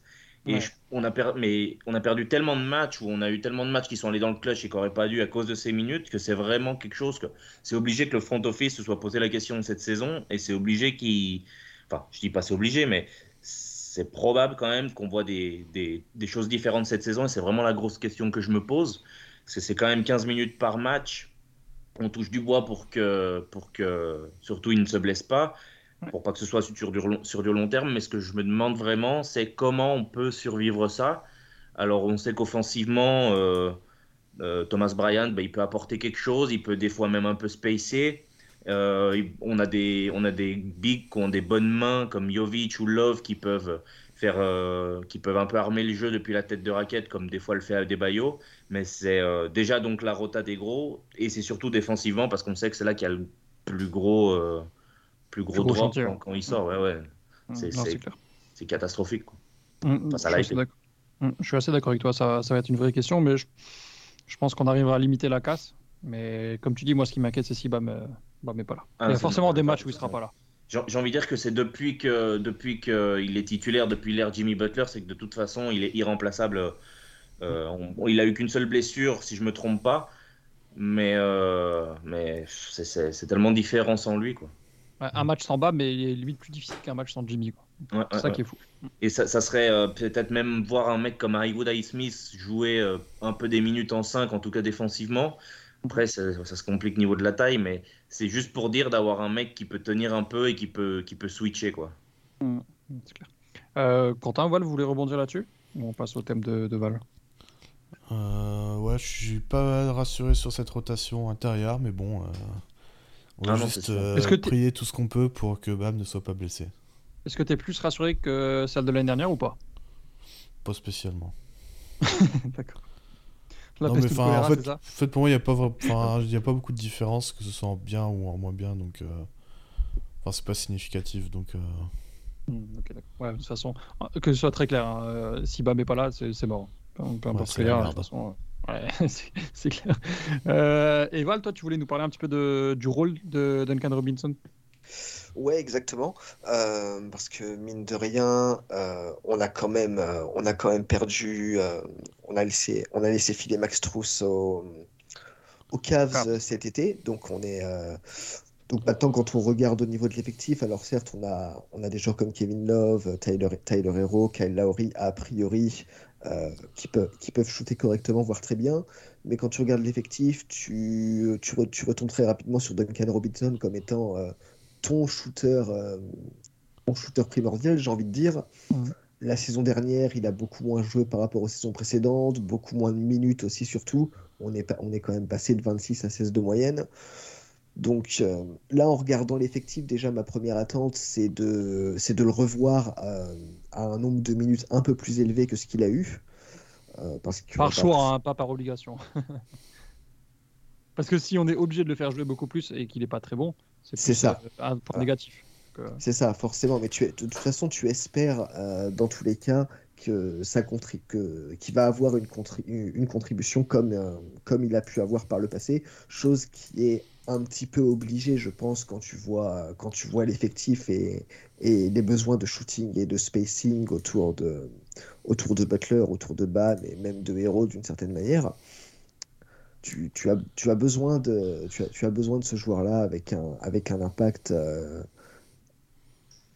un, petit, un, petit peu comme ce que, un petit peu comme celui qui a pu avoir, euh, qui a pu avoir euh, la saison dernière, où il s'était bien, bien révélé déjà ces deux dernières saisons. Euh, et quel que soit le système de jeu que tu vas, que tu vas pouvoir avoir, on a, on a parlé de, de la possibilité de jouer soit avec Lauri en, en, meneur traditionnel, soit en revenant à, un système un peu plus de. avec, avec BAM créateur. Dans tous les cas, un profil comme Duncan, de shooter en mouvement à gros volume, dont on, qui est expérimenté dans, dans le système et qui, dans tous les cas, euh, tous les cas, tu as, quand t'as quand même quelques certitudes avec lui. Tu vas avoir besoin de lui, donc c'est pas, c'est pas forcément, euh, comment dire, le, C'est pas la réussite, quoi. C'est plutôt le spacing et le mouvement qui. qui- ouais, tu vas, tu vas avoir besoin de la réussite aussi, hein, forcément. Oui, mais, c'est sûr, ouais. mais ouais, tu as, Mais il sera respecté quoi qu'il arrive, en C'est fait. ça, c'est ça. Voilà, il y a déjà, il y a parce qu'il a quand même, il a quand même une réputation, hein, tu, euh, qui s'est construite sur ces dernières saisons, et tu vas avoir besoin de sa présence, ne serait-ce que pour, euh, que pour libérer, que pour, que pour libérer les autres. Donc, c'est pas le plus gros facteur X, je pense. On est loin, on est quand même assez loin derrière Hero et potentiellement d'autres joueurs, mais il va quand même, il va quand même être important sur la saison à venir, et j'ai, j'ai quelques attentes autour de lui euh, parmi les, les joueurs un petit peu euh, qui passent un petit peu sous le radar. euh, Ouais, les- les players. Ça huile un peu l'attaque parce que c'est C'est vrai ça. que ça fait un peu bouger les choses, quoi. C'est. C'était tellement triste l'année dernière à ce niveau-là et on trouvait que, que Spawn ne lui laissait jamais vraiment de deuxième opportunité si jamais il faisait pas une bonne entrée. C'était un- presque un peu C'est cruel. ça aussi. Donc Mm. euh, ouais, faut voir. C'est vrai que ça ferait plaisir de le revoir euh, parce qu'on a vu quand même par intermittence pendant les playoffs qu'il aidait bien quoi. Ouais, de toute façon, Ah oui. s'il est capable de rentrer ses shoots, il joue. Boston, on a fait de belles choses. hein. Il n'y a pas de problème. Moi j'ai quelques stats euh, pour illustrer ça. C'est euh, alors depuis euh, 2019-2020, donc sur les quatre saisons euh, depuis ce moment-là, quand Jimmy Butler, Bam Adebayo et Duncan Robinson sont sur le terrain, l'équipe a un net rating de plus 9 et un offensive rating de 116. 116 c'est euh, très bien, hein, vraiment très bien. Ouais. Euh, quand Duncan Robinson sort, euh, l'équipe a un offensive rating de 111, donc qui est vraiment Mm. très moyen, et un net rating de moins 1. Et même dans les saisons, dans les dernières saisons, dans les deux dernières saisons où Robinson a moins joué, donc 2022, 2023 et 2021, 2022, euh, le net rating est à 7,5. Donc euh, et l'attaque Ouais. à 114. Donc euh, En fait, il- apporte un spacing qui aide tous les autres. En fait, c'est même, même pas juste il apporte un spacing, c'est il crée grâce à son spacing et son mouvement. Ouais, c'est ça. Mm, mm. Et, et ça, on l'a bien vu en, en playoff. En fait, euh, c'est il, il causait le chaos dans les défenses euh, rien que rien qu'en bougeant, euh, de- euh, enfin rien qu'en courant autour des écrans. Donc, euh, Mm, mm. Val, tu voulais ajouter? Ouais, euh, bah, c'était pour, euh, pour rapidement rebondir là-dessus, juste avec un terme, c'est il a qu'on a déjà employé pour d'autres joueurs, c'est il a un petit peu ce côté connecteur aussi. Euh, Pas tellement, pas tellement de par la création, mais parce que c'est un, c'est un engrenage vachement important dans le système. Tu le vois dès qu'il est là, la relation avec Bam est toujours là. Et on, a vu handoff, euh. notamment contre Boston à quel point c'est efficace. Donc, euh, Puis si, Ouais, si voilà, on, enfin, com- tu- si on compare avec les, les années, les années d'avant, il s'améliore quand même sans que ce soit incroyable par rapport au, Mm. au, au handle, par rapport, je dis pas vraiment du playmaking, mais voir peut-être un peu plus le joueur ouvert, ou alors profiter d'une ligne de pénétration parce qu'il a créé un espace de fou. ça. On voit quand même des fois qu'il réussit, il a jamais réussi, il a jamais raté un lay-up de sa vie, donc euh, au moins qu'il en profite un petit peu là-dessus, quoi, c'est super. Mm. Non, c'est clair. Euh, du coup, est-ce que vous avez quelque chose à rajouter sur, euh, sur le roster avant qu'on passe un petit peu aux questions? Sur, euh, sur Tyler Hero, sur Duncan Vas-y. je dirais quand même que euh, sur du coup les quatre dernières saisons, je reprends un peu le, le même euh, truc que tout à l'heure avec, euh, avec Duncan, mais euh, Mhm. Jimmy Butler et Tyler, euh, Jimmy Bam et Tyler, pardon, euh, sur les quatre dernières saisons, c'est quand même un net rating de plus 5,6, donc Mm. euh, ça va aller, on va s'en sortir quand même. Ce sera Oui, oui. pas forcément très beau, ce sera pas forcément non plus euh, très fort, mais euh, on s'en sortira quoi. Ouais, je pense que, je pense que ça ira. Et bien justement, où est-ce que vous nous voyez à la fin de la saison régulière? Euh, dans le classement, Là, on est un peu sur la, sur la partie prono. Ouais, ou dans, dans le pool de trucs. quoi. Alors, attends que je entre- retrouve mes entre- pronos, ce que j'avais Entre noté. 3 et 4, euh, premier, euh, 13e. Euh, En je dirais étant que c'est la optimiste entre cinquième. 4 et 6 Ouais, 4 et 5. Entre 4 et 6, ok. C'est Ouais, dur, dur de savoir. Il y a, il y a une- la seule inconnue pour le moment. Il y a pour le moment, on croise les doigts. Il n'y a pas de joueur qui se soit fait les croiser pendant, les, pendant la pré-saison ni rien. Mais on sait qu'il y a une incertitude au niveau de Philadelphie. Donc, euh, tu sens que c'est quand même pas, euh, c'est quand même pas ouf là-bas. J'ai envie de me dire qu'on finira pas derrière et New York et Cleveland et Philadelphie. Donc, je dis max entre 4 et 5e place, perso. Ah ouais Moi, je nous ai mis sixième, derrière euh, Cleveland, New York, Philly. Mais euh, En fait, ça peut, ça, enfin, ça peut beaucoup varier parce que, comme tu l'as dit, Philly, il y a beaucoup d'incertitudes avec Harden. Euh, Mm. Mais tant, tant qu'il est là, je les vois plutôt bons quand même. Euh, Moi, c'est Ad- Atlanta peut faire, euh, peut faire varier la chose Ouais, aussi. Je pense que Atlanta peut faire Ouais, une ce bonne que saison régulière. Donc, Aussi, ouais. euh, Enfin, je sais plus ce que je dis dans l'autre podcast, donc se trouve, je vais dire complètement le contraire. Mais j'ai Milwaukee, Boston, Cleveland assuré devant. ouais. J'ai mis Atlanta devant. Et je pense que j'ai New York devant. Moi, je le vois genre 6, entre 6 et 9.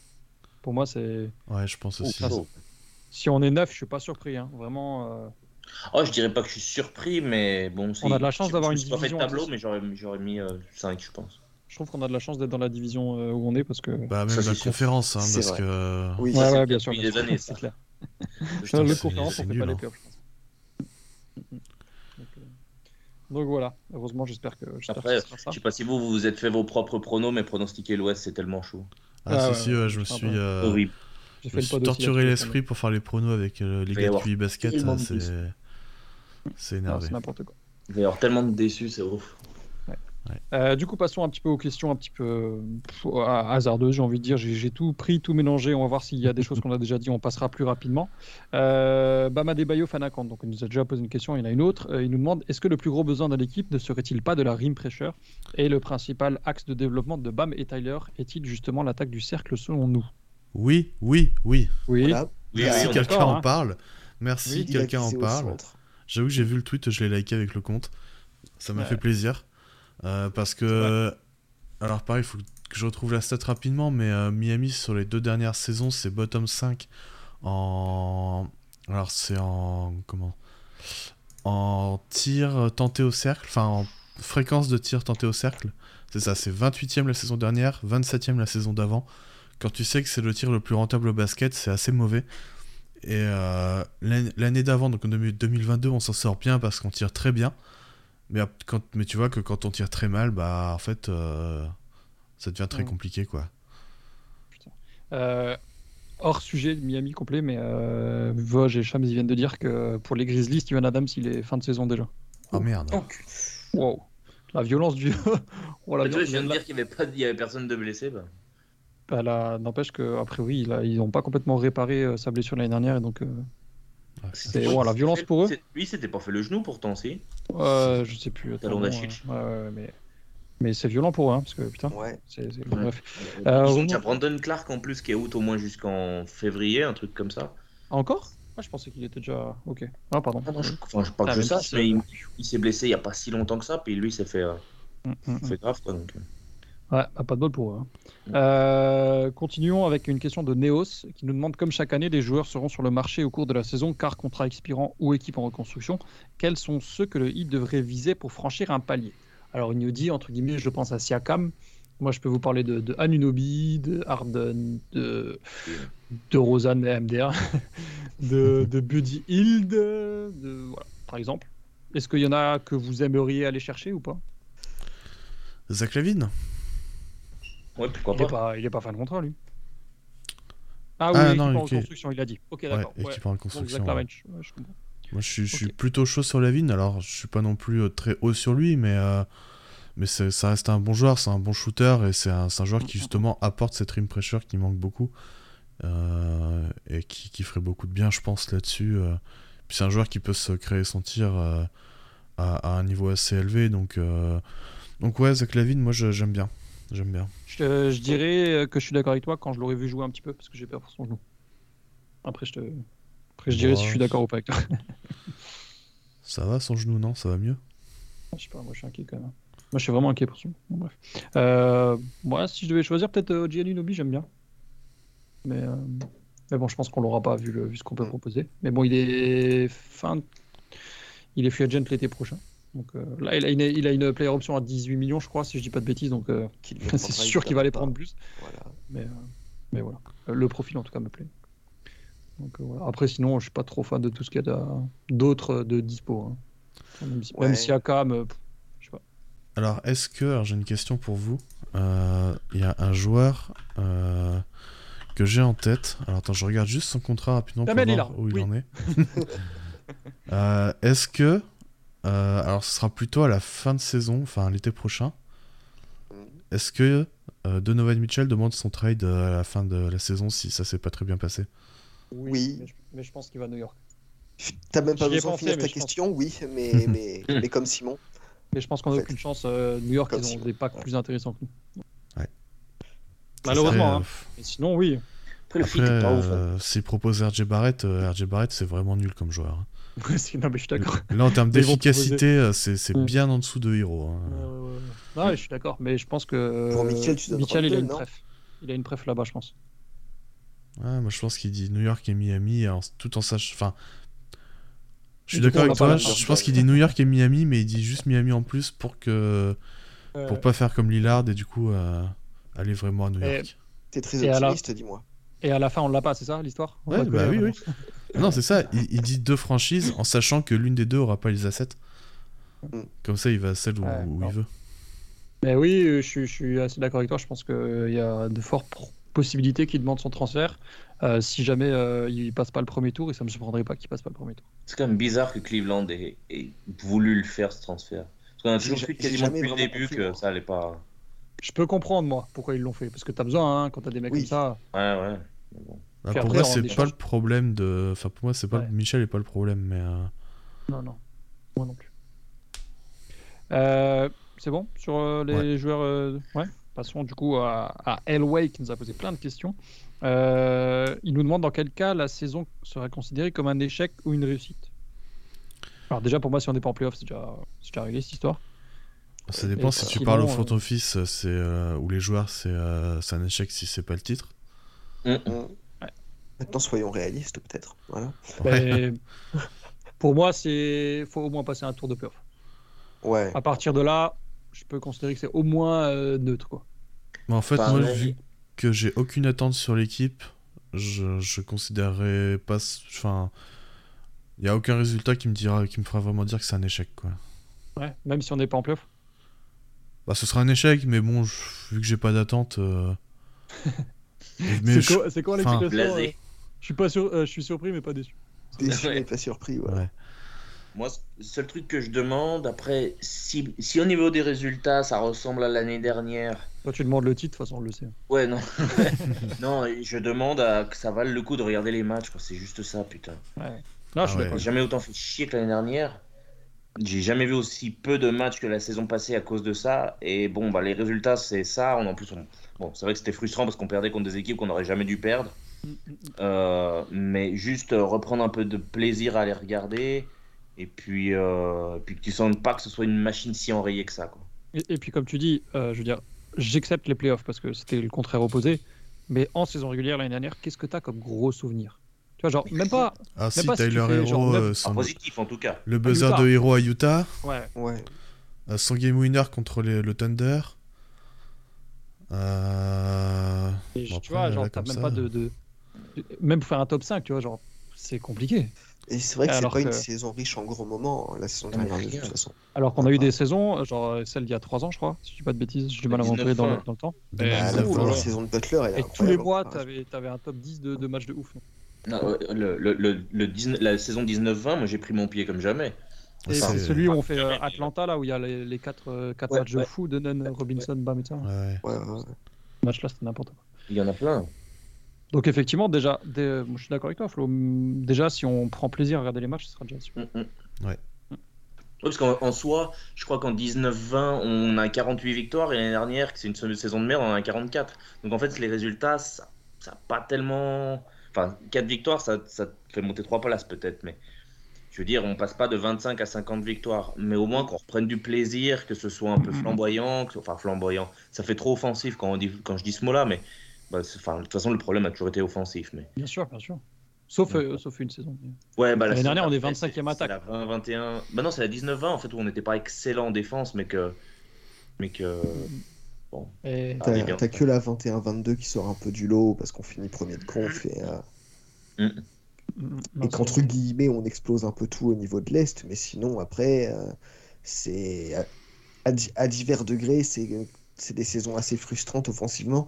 T'as quand même, Ouais. comme tu l'as dit, Flo, t'as quand même envie de au- au-delà de au-delà qu'en creusant et en étant un petit peu plus euh, dans le nerd de basketball, si je peux me permettre, euh, tu as quand même envie de prendre un peu plus ton pied que, sur, que par séquence et d'avoir euh, d'avoir un peu plus de basket champagne, entre guillemets, si on peut, euh, ne serait-ce que se rapprocher de ce, de ce genre de choses. Si je peux me permettre, même si enfin, ça devrait amener des résultats, mais mathématiquement, ça n'en amène pas, c'est aussi qu'on n'ait pas 36 000 blessures toutes les semaines. Quoi. Ah bah ça ah, alors, tiens-toi tout de suite, hein, parce que ce sera le cas. Hein. Ça a déjà bien commencé de toute façon. ça a déjà bien commencé, ouais, malheureusement. Ça, de toute façon, quand tu prends l'abonnement à Miami, tu sais que tu sais que c'est ça. Hein. Donc, Tu sais que tu vas avoir les two-way à un moment dans la saison, parce que tu n'auras pas le choix. C'est les petites lignes dans le contrat que tu as signé au début du fandom. Ouais. Euh, euh, question suivante, tu nous demandes est-ce que l'équipe, la profondeur, est meilleure que l'année dernière? Moi je dirais oui, mais. Sur le papier, oui. Non. Sur le papier. J'attends des comptables pour passer la suivante. bah, en fait, comme on a dit, tout à l'heure, euh, on a zéro certitude, donc pour moi, non, pas pour l'instant. Enfin, en tout cas, pour l'instant, on peut pas. Pour l'instant, on peut pas l'affirmer, même oui ou non, en fait, on peut pas l'affirmer. Ouais, comme l'a beaucoup dit euh, Ethan Skolnick de Five Reasons, aussi l'année dernière, par exemple, on comptait dès le début de saison sur Oladipo et Yurt7. Bon, Yurt7 se blesse pour quasiment la saison, on va dire la mm. saison, et Oladipo euh, est revenu, est reparti, revenu, et reparti, n'a jamais eu de rythme. Mais c'est vrai que, bon, après cette blessure de Yurt7 et celle d'Oladipo, c'est sûr que là, on n'avait plus, de, on avait plus de profondeur. Mais si tu regardais le papier, c'est je donnerais quand même plus de profondeur sur cette saison, mais il n'y a pas une différence de fou. Non, c'est clair. Euh, question suivante. Euh, j'ai été perturbé par, par, le message de, de, de euh, question suivante. Elway nous demande est-ce que le FO a une réelle envie de trade pour un gros poisson? J'ai l'impression qu'ils tiennent à cette profondeur d'équipe et veulent pas tout casser. Alors, on a déjà dit, mais non, moi je pense qu'ils ont envie de trade. Oui. Ben, ouais, en plus, je vais dire, avec, euh, avec euh, deux joueurs, surtout Lowry et, Robinson, tu peux attirer un, gros gros salaire. Quoi. Donc, t'es pas obligé de bouger tout le tout l'effectif pour avoir, on va dire, une star. Après, euh, on, peut s'imaginer qu'il y a des joueurs qui aimeraient bien ne plus avoir le contrat sur le, mm. sur le, sur papier. Ouais. question suivante, il nous en reste plus que 2-3. Ça fait plusieurs années qu'on forme nos mecs pour prendre la place des role-players dans notre effectif au lieu de prendre des role-players confirmés en dehors du minimum, du minimum vétéran. Quelle limite pour les joueurs non draftés peut-on gagner avec ce modèle? Moi, je pense qu'on pourrait, parce qu'on a montré qu'on n'était pas loin. Tu, peux répéter la question? Excuse-moi. Euh, ça fait plusieurs années qu'on forme nos mecs pour prendre la place de role-player dans notre effectif au lieu de prendre des role-players confirmés, en dehors du minimum vétéran. Euh, quelle limite pour les joueurs non draftés peut-on gagner avec ce modèle? Alors moi, je pense qu'on pourrait gagner, parce que c'est pas les role-players le problème. Je pense que c'est c'est que, par exemple, Duncan et Kylori tiennent beaucoup d'argent euh, de masse salariale euh, par rapport à leur niveau sportif, mais, mais voilà. Je sais pas ce que vous en pensez. Hmm. dur à dire. Je, pense que c'est un. Il y a. C'est un, un, petit peu au, final c'est un petit peu un mix des deux parce que tu as quand même besoin des deux au final et que sur les quatre dernières saisons alors certes tu t'es certes, tu t'es beaucoup, euh, beaucoup remis sur, les, sur tes cas de joueurs non draftés. Maintenant, maintenant quand, tu, quand tu regardes les dernières saisons, tu as quand même été en mesure d'aller chercher quelques joueurs euh, plus expérimentés qui ont eu de l'impact. On l'a, vu, vu il y a 4 ans euh, lorsqu'il y a le trade pour Crowder et Godala qui permet justement à, à l'équipe à l'équipe d'aller faire ce d'aller faire ce run dans la bulle. Donc c'est un c'est un exemple, euh, enfin si ce n'est même l'exemple l'exemple notable de ces quatre dernières saisons. Donc en soi on est capable en soi on est capable de de sortir de ce modèle là. Moi je pense au final que le que le, le modèle des le modèle des joueurs non draftés est d'aller chercher même au-delà des non draftés d'aller chercher des joueurs euh, pas forcément euh, pas forcément très exploités dans leur, dans leur situation actuelle. C'est un modèle qui peut marcher et comme tu l'as très bien dit, Simon, c'est pas forcément là où il est le problème. Euh, à ce stade, tu... je pense qu'on a suffisamment de. On a, un échantillon suffisamment grand pour pouvoir dire que c'est pas là où il est vraiment le souci à ce stade. Euh, alors, du coup, je vais. Intrigant. Ah, pardon. Non, excuse-moi, je te coupe. Je trouve ça même intrigant quand tu regardes ce qu'on arrive à drafter alors qu'on n'est jamais bien positionné euh, à la draft. Je dis pas qu'il faut qu'on pourrait. Enfin, ça serait intrigant de savoir si on pourrait construire rien qu'avec ça, ce qu'on pourrait faire. Euh, mais euh, au moins, on arrive, parce qu'on sait que les joueurs draftés, ils n'ont pas un gros salaire et tout ça. Au moins, on sait qu'on peut compter dessus en général, quand même quand on les drafte pas euh, ça, ça- on, on en fait vraiment des role players, quoi, on va dire, donc, euh, ou en tout cas des joueurs de rotation. Donc euh, c'est vrai que c'est intriguant. Après, euh, c'est- dur à dire quand même. Euh, et quelle limite pour les joueurs non draftés? Bah, Pour moi, c'est au niveau du plafond. Quoi. Disons que ça se voit, ça se voit quand tu arrives en playoff, quoi. Il y a un truc que j'aimerais bien aussi avec les non draftés, euh, c'est que plutôt que de prendre des profils défensifs euh, sur les postes extérieurs, Ouais. c'est d'aller chercher des profils offensifs parce que Risqué. je pense que la défense est moins problématique sur les postes arrière qu'à l'intérieur. Et du coup, tu gagnes plus à avoir un, un bon joueur offensif, même, je- enfin, même si je parle pas forcément genre d'un gros créateur de tir ou quoi, juste d'un bon joueur offensif qui est capable de rentrer des tirs, de, de passer, d'agir comme un connecteur euh, euh, euh, offensivement à la passe, tout ça. Mais je pense que tu gagnerais plus à avoir ça, quitte à, à essayer de le développer en défense plutôt que l'inverse. Mais Est-ce est-ce que, que c'est pas plus dur à trouver dans, Bah, je- parmi le pool de gens non draftés chaque année Je sais pas. J'en je j'en ai, aucune- j'en ai aucune idée, hein, moi, de mon côté, mais je me demande si c'est pas une question plus ou moins légitime à poser.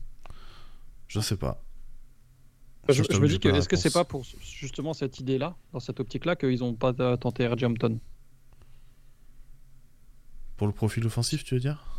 Bah, Je sais pas, j'ai l'impression que c'est un mec euh, qui n'est pas forcément fiable, mais sur lequel tu peux, euh, voilà, sur, sur des séquences ou quoi, il peut complètement péter un câble. Je sais pas, euh, je l'ai tellement peu vu jouer que je suis pas sûr, mais est-ce que c'est Bah, A priori, ils l'ont quand même plus pris pour son profil défensif.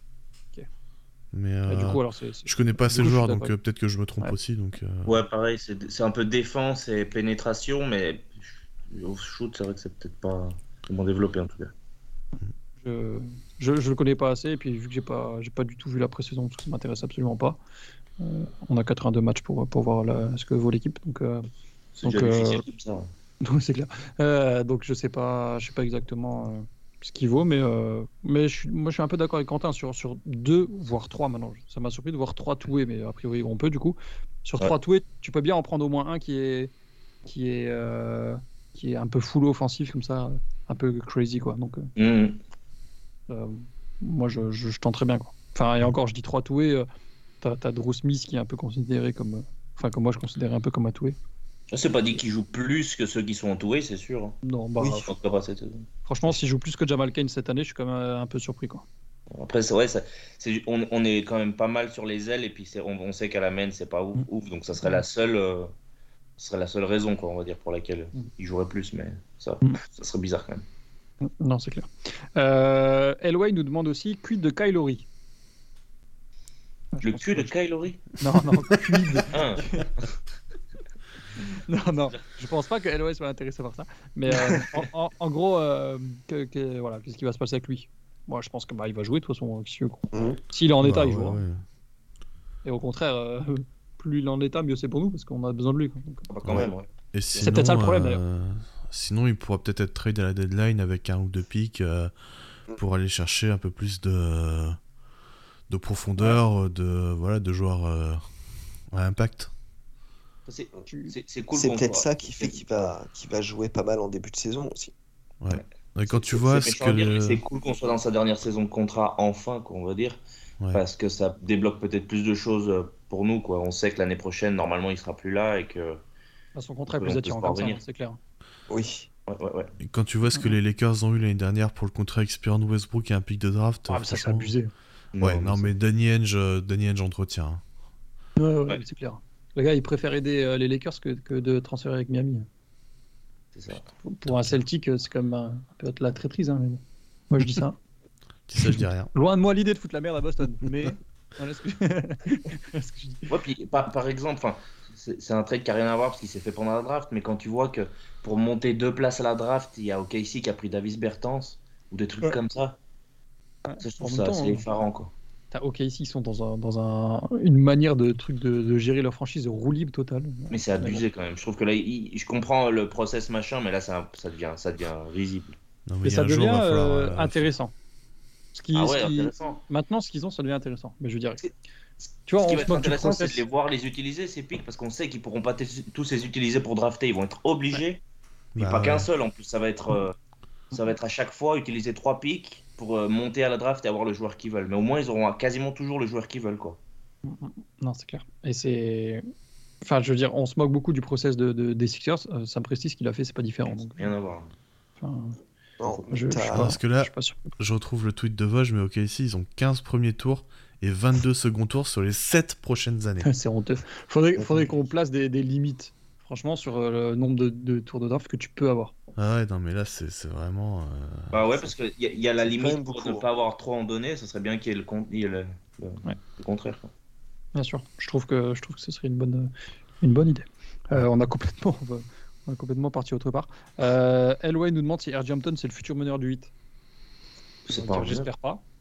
Je pense pas. hein. Ouais. Il y a, il y a- il y a sûrement un monde où c'est la possibilité existe, mais je sais pas, je sais pas vraiment si j'ai envie de le voir à ce stade, quoi. C'est un porteur de balle, c'est pas vraiment un meneur. Quoi. On est plus Ouais. proche. Enfin, non, c'est C'est rien. Enfin, il n'a pas le shooting ni tout, mais ça fait un peu le coup de Kedrick Nunn qu'on avait mis. Alors Kedrick Nunn, il savait tirer de loin, et... Ouais. mais c'est plutôt un mec qui, qui se crée sa propre, euh, sa, sa propre attaque, on va dire, plutôt qu'être vraiment un meneur qui fait du playmaking. Quoi. Clair. Si ça devient lui notre premier créateur, euh, on n'est pas bien. hein. Non. Euh, il nous demande du coup que feriez-vous pour régler ce problème à la main? Moi je dirais d'aller chercher Damien Lillard, mais je pense que c'est trop tard. En vrai, qu'on peut pas là. On peut pas le régler ce problème. Aujourd'hui, là, on peut. Bah, en fait, dans le jeu, Pas tu le règles. en euh, En fait, dans le jeu, tu le règles par différentes façons en jouant euh, Ouais. avec euh, du hub offensif, avec, enfin, comme Bam l'a fait, comme euh, Mm, mm. même, même euh, Laurie a été utilisé comme ça, donc euh, avec beaucoup d'écrans off-ball. Enfin, il y a, il y a des choses à faire. Il y a, il y a un, il y a un peu de cré- créativité à avoir, quoi, mais mais c'est pas c'est pas infaisable non plus, quoi. On a pas mal de joueurs qui ont des bonnes mains quand même, quoi, qui, qui arrivent à. c'est- On a eu des joueurs qui avaient un peu des moufles à la place des mains. Là, il y, en a quand même beaucoup qui savent ce qu'ils font avec la balle.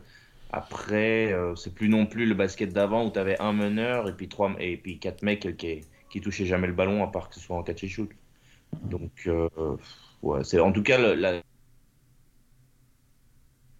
pas vraiment dans l'effectif, mais euh, c'est pas non plus catastrophique. Quoi, je trouve. En fait, j'ai l'impression qu'on pourra limiter, deux- nos deux meilleurs joueurs savent quand même bien euh, armer euh, quelques phases j'ai l'impression offensives. qu'on qu'on pourra limiter la casse, mais que ce sera jamais une force chez nous?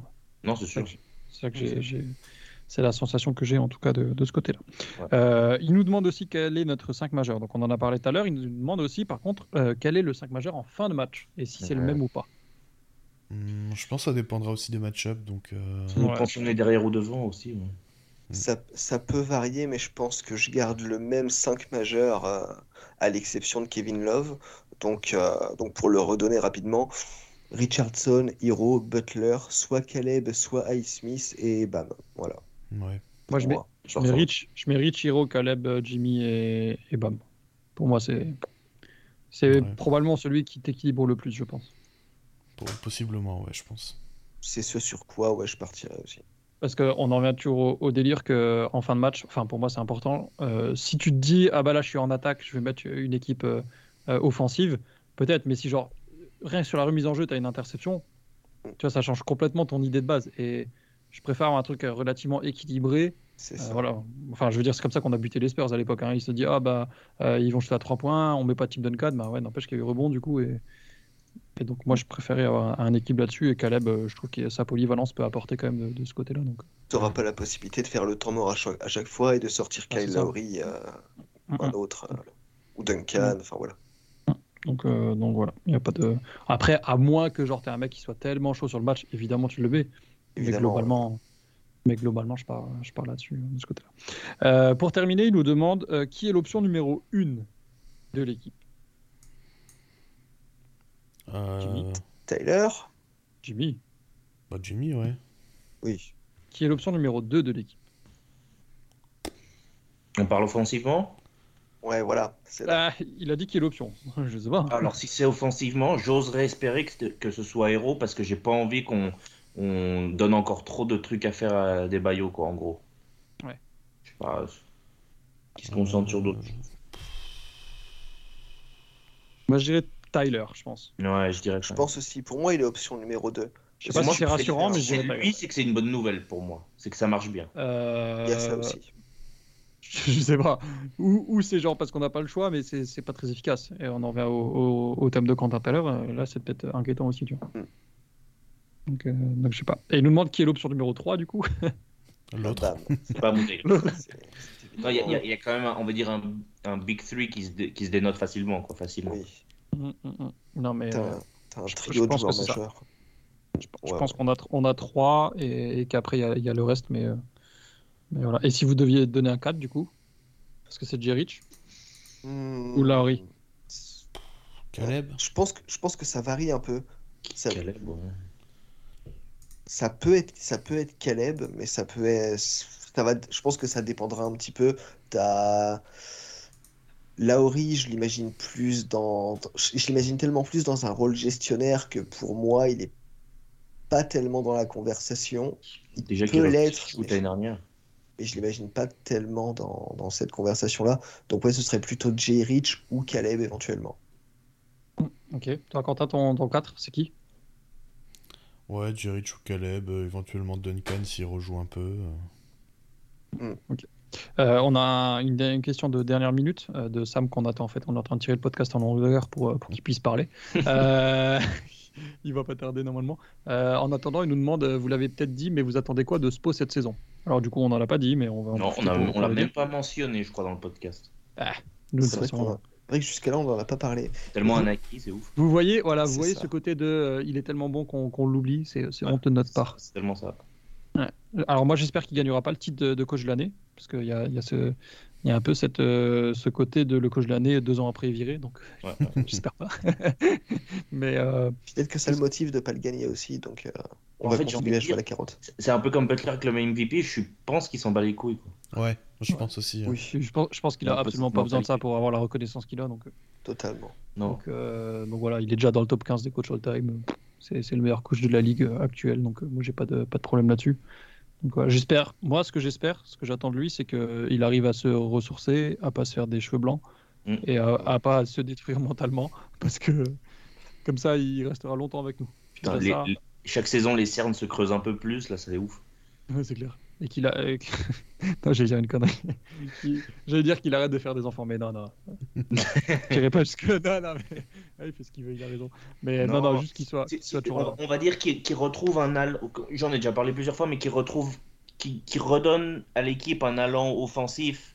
Après, c'est pas lui qui rate les tirs, mais il y a quand même pas eu un mouvement de balle de ouf l'année dernière. Ça, ça cutait moins, c'était moins léché, donc euh, on peut lui souhaiter ça, quoi. Pe- Peut-être qu'il. Alors, je, suis- d'accord avec toi, Flo, et du coup, je dirais peut-être que euh, laisse euh, ou qu'il soit plus rigoureux. Je sais pas exactement comment le, dire parce que.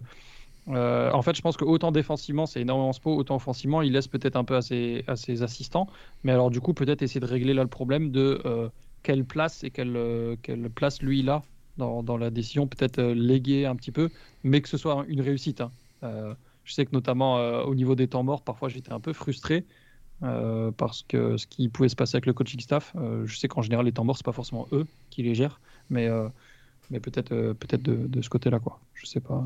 Ouais. Je, je- mais je suis pas du tout inquiet de. On de oublie la tellement saison de le- Spo. la saison régulière de l'année dernière avec les playoffs qu'on a fait, c'était tellement le jour et la nuit qu'on peut aussi mentionner que c'était vraiment pas ouf. Enfin, pas ouf. Par rapport à son niveau, on était quand même. C'était un peu la première fois où on disait, c'est pas top ce qu'il a fait là, c'était pas sa meilleure saison, pas très inspiré, donc euh, on peut lui souhaiter qu'au moins ça, ça reprenne de l'allant. quoi. Hum, non, non, c'est clair. Euh, qui, euh, vous pensez, j'essaie de trouver une, une autre euh, question en attendant Sam, euh, qui va être euh, le plus gros rôle de, de vétéran dans, dans l'équipe? Parce que Udonis Aslem part un peu avec ça et je pense que du coup il sera beaucoup moins dans le vestiaire. Qui sera un peu le. Love. Love Parmi- peut-être Parmi pas. les vétérans, vétérans, Love, ouais. Sinon, ouais, Bam. Vi- Évidemment, Butler et Bam, ouais, mais je veux dire, on va dire, par les, à part les stars, je dirais quand même Love. On, Ouais. on sait qu'il ça, il a bien redonné euh, un peu des couleurs au vestiaire quand il est arrivé. Bon, pas lui tout seul, mais euh, on sait qu'il a fait du bien, donc euh, je dirais Love, ouais. À mon avis, c'est aussi pour ça qu'on lui a donné un petit contrat et que ce soit peut-être même un peu plus que le, minimum, c'est qu'il pour, pour qu'il ait ce rôle, quoi. Mm. Ouais, là, là, oui, je pense qu'il va avoir ce rôle-là. Même si j'ai l'impression qu'il est un peu déconneur des fois. Peut-être trop. Ouais, mais- apparemment, ouais. Mais, mais je sais pas, en fait, je, me demande exactement quel rôle il a en termes de, de, de- du côté vétéran, du côté apport comme ça, collectif. Je, non pas que je sois négatif, mais je, je me pose la question en fait. Ouais, Quel ouais. est- Après, on l'a pas eu son réel rôle l'année dernière, hein, donc. euh. Quel est, quel est son réel rôle dans le vestiaire? Euh, Sam nous dit que lui, perso, il attend aussi en tant que coach que Spo soit beaucoup plus ferme sur ce dont il a besoin vis-à-vis du FO et des joueurs. Ouais. Ouais, C'est dur à dire de savoir qui, qui décide, qui prend les décisions de quoi. Donc, euh, ouais, ça- mais c'est sûr En fait, que. Mo- Moi, je me dis qu'il est déjà extrêmement écouté. Donc, euh, je... Ouais, mais il doit quand même pas être super satisfait non plus de, du, enfin, Ah, bah, pas ça du va. manque de changement. Mais... Ah, c'est sûr qu'il aurait préféré avoir Lillard. préféré hein. avoir Lillard. tu m'étonnes. tu m'étonnes, il aurait préféré, c'est sûr. Bon, c'est pas lui qui, qui gère les négociations, mais peut-être que, peut que Sam, en tout cas, voulait dire ça de, de- de ce côté-là. Est-ce que tu es là, Sam? Est-ce qu'on m'entend bien ou il y a trop de boucan Ah, ça va. Ça va? Attends. De toute façon, de toute façon, on est au bout de deux heures de podcast, plus personne n'écoute. Ouais. Ouais. Euh, alors, attends. Une seconde, le s'en va. Voilà. Alors, est-ce est-ce que du coup, ma question en off, quand tu étais, c'était euh, est-ce que tu veux parler de Lillard de la saison ou de l'odeur dans le métro? Alors, quelle est l'odeur dans le métro? Franchement, ça va. Franchement, dans le reste, tranquille. Pas trop à me plaindre, pas trop blindé. Non, non, euh, blague à part, juste j'avais retenu un peu les questions que vous avez, euh, vous avez posées. La question sur les roleplayers. Déjà, bonjour à tous. J'espère que vous allez bien. Salut. Euh, Salut. podcast. Alors, ouais, on va recommencer. Non, sur les, sur les roleplayers, euh, je, pense, je sais plus qui l'avait dit, je crois que c'était Eva, ou je sais plus en fait, mon tête Quentin. Euh, je pense pas que les roleplayers soient le problème et du coup, mettre un peu le sujet sur eux. En l'occurrence, l'année dernière, à aucun moment c'est Caleb qui a été un problème. Même si on se trouve, par exemple, aussi, il y a une, une adresse qui varie et tout, tu peux pas te dire que vraiment c'est lui qui. Enfin, c'est là-dessus qu'il y a un problème. Éventuellement, ce que tu peux faire, c'est faire un peu ce que Boston a fait, qui est que tu décides de vraiment entourer. euh, bah, euh, du coup, c'est Tatum et Brown, mais nous, ça serait Butler et, et bam, avec des role players plus plus. Donc ça, ça veut dire que tu fais vraiment le parti pris d'avoir des mecs du style bah, euh, Prime Orford ou alors Prime Robert Williams et tout. Ça, tu peux le faire, mais c'est une autre construction de, de roster et c'est des objectifs différents. Par contre, l'idée de dire que oui, bah, c'est eux qui ont posé problème et tout, en vrai, ça, je suis pas archi d'accord. Euh, ce que je voulais dire par rapport à Pso, à Aspo, pardon, euh, sur les sur les, les joueurs, je pense pas qu'il n'est pas écouté ou quoi. Je pense juste que Spo, il peut vite avoir ce truc de se dire, bah, je fais avec ce que j'ai. Tu vois, en mode, ok, bah, c'est pas grave, en fait, si, si c'est l'effectif que j'ai, on va avancer avec ça et, et on, fera, on fera comme ça, quoi. Là où, en fait, par moment, bah, tu sais que si tu as envie d'aller plus loin, tu as besoin de choses beaucoup plus concrètes, tu sais que enfin, tu es hyper conscient des manques de ton effectif et du coup, bah, peut-être gueuler un peu, taper du D'être un peu table, plus exigeant, ouais. Ouais, voilà, euh, ça, ça donne une image différente du coach qui est trop fort et trop, et trop bah, parfait et qui te dit T'inquiète, quoi qu'il arrive, en fait, on sera trop fort. Parce que justement, c'est aussi ça qui fait qu'il qu'il a des cheveux blancs tous les, tous les ans, c'est qu'il se dit Bah oui, ça va, ça va aller, en fait, quoi qu'il arrive, on sera à huitième, on ira jouer en playoff. Oui, mec, mais c'est pas ce qu'on veut. Donc voilà. Il est peut-être un peu Euh, trop dans le côté euh, gestion humain, papa poule et de ça. Il Ouais, doit peut-être c'est un peu. En fait, euh, oui, oui, juste en fait, un moment, le surtout côté où il y avait neuf.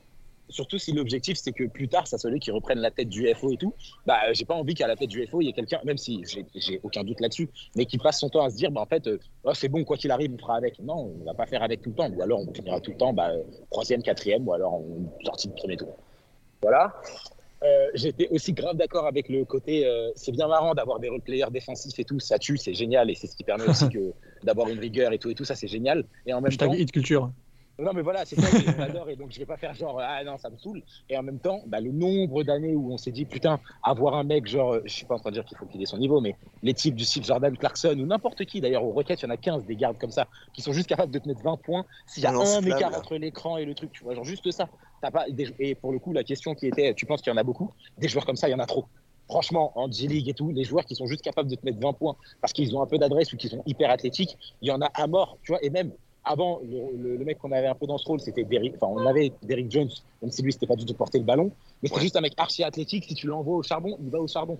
Des joueurs comme ça, franchement, tous les ans, dans toutes les équipes, il y en a deux, trois qui se font couper. Et à la limite, c'est marrant pour la blague, mais des mecs comme Isaiah Thomas, ils sont 15 à attendre aussi à avoir un roster spot. Si tu as envie d'avoir un mec qui s'est qui s'est rentré C'est vrai, 20 j'avoue, points, t'en as, t'en as 15 000. Vraiment, franchement, c'est le type de profil. D'ailleurs, même pour prendre le sujet dans le sens inverse, c'est le type de profil qui a trop en NBA et dans les, dans les, dans les, dans les ligues en dessous. Et c'est pour ça que tu avais les, les, les, déclarations de genre Caruso qui disait bah, le problème de ces joueurs-là, c'est qu'ils finiront jamais très bons en NBA parce qu'ils ont toujours envie d'être plus beaux qu'ils ne le sont. Alors oui, certes, on n'a pas envie qu'ils se croient plus beaux qu'ils ne le sont sur toute une saison. Par contre, sur deux ou trois quarts temps, quand tu es en saison régulière, ouais, tu as vraiment besoin d'avoir des profils comme ça. Et en l'occurrence, à part Hero, on n'en a pas. Tu vois, un mec qui vraiment, tu lui vrai. donnes le ballon et tu peux le, le laisser partir en ISO. Même Butler, c'est pas ce type de joueur, alors qu'il peut aller scorer, c'est pas le problème. En fait, on en a littéralement un seul. Et ça fait des années qu'on en a juste un seul. Et donc, tu Bah, depuis qu'on a Hero. avoir- Bah oui, littéralement, en fait, depuis qu'on a Hero, c'est le seul. Et, et depuis, il y en a aucun autre. Ah si, il y avait Nunn.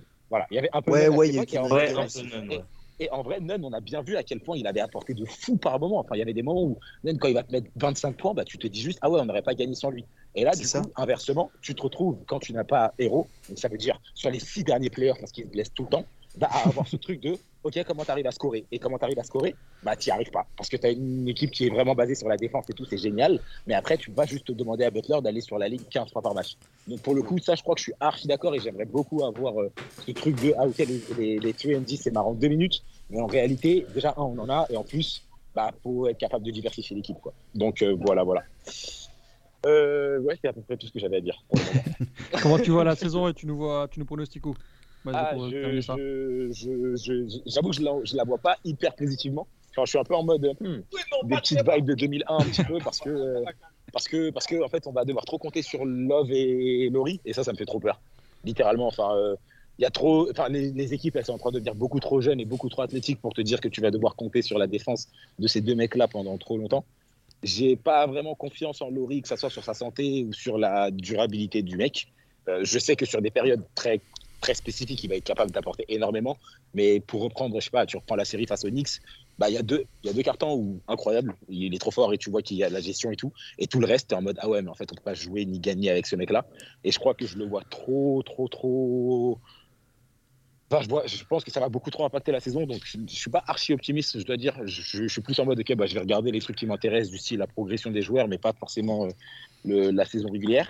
Après, bon, une fois qu'on sera en playoff, si on y est, mais je pense que ça reste un sujet différent et que sur, des, sur une affaire de match-up, c'est toujours possible. Par contre, je ne pronostique pas forcément hyper haut sur la, saison régulière et puis ouais, ni sur le classement. Le seul truc que j'espère quand même pas mal, et je me demande, je pense que dans une grande mesure, c'est un peu, euh, vas-y, du fanatisme, euh, pas aveugle, parce que j'y crois pas énormément, mais un peu du fanatisme, c'est que ça peut vraiment être le style de saison euh, enfin, passe un cap pour plein de raisons. Un, parce que l'année dernière, en fait, sur, cer- sur, certains, sur certains éléments, pardon, il commençait à avoir bah, bien progressé. Deux, parce que la cohésion avec Bam, en fait, elle est en train de devenir vraiment pas mal non plus.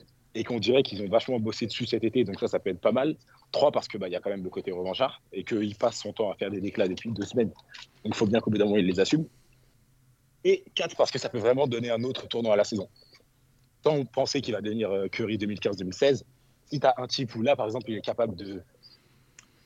Sans, vraiment que ça change fondamentalement son jeu, mais il va un peu plus sur la ligne, bah déjà, ça change. Enfin, c'est un- il shoot à 93% au lancer franc.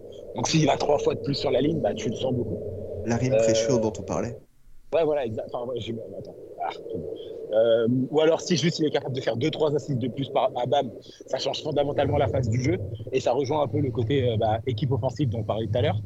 En fait, voilà, pour dire les choses différemment, en 2020, l'équipe, elle fonctionne de manière aussi dynamique parce que tu vois que quand Duncan Robinson il bouge, l'équipe elle est trop dure à suivre. Et bah, Hero, il peut vraiment aussi avoir ce type de rôle, une espèce d'intermédiaire entre ce que tu pouvais avoir avec Curry et Clay Thompson, pas du tout en termes de niveau, mais en termes de profil, parce qu'il est aussi bien capable de porter le ballon qu'être capable d'être en mouvement. Et ça, ça peut vraiment, vraiment donner une autre dynamique à l'équipe. Donc c'est aussi ça qui fait que je suis pas hyper, hyper euh, optimiste, c'est que je suis très down euh, sur Laurie et j'ai beaucoup d'attentes sur Hero. Ou plus que beaucoup d'attentes, je me dis que la réussite de la saison, elle passe énormément par lui.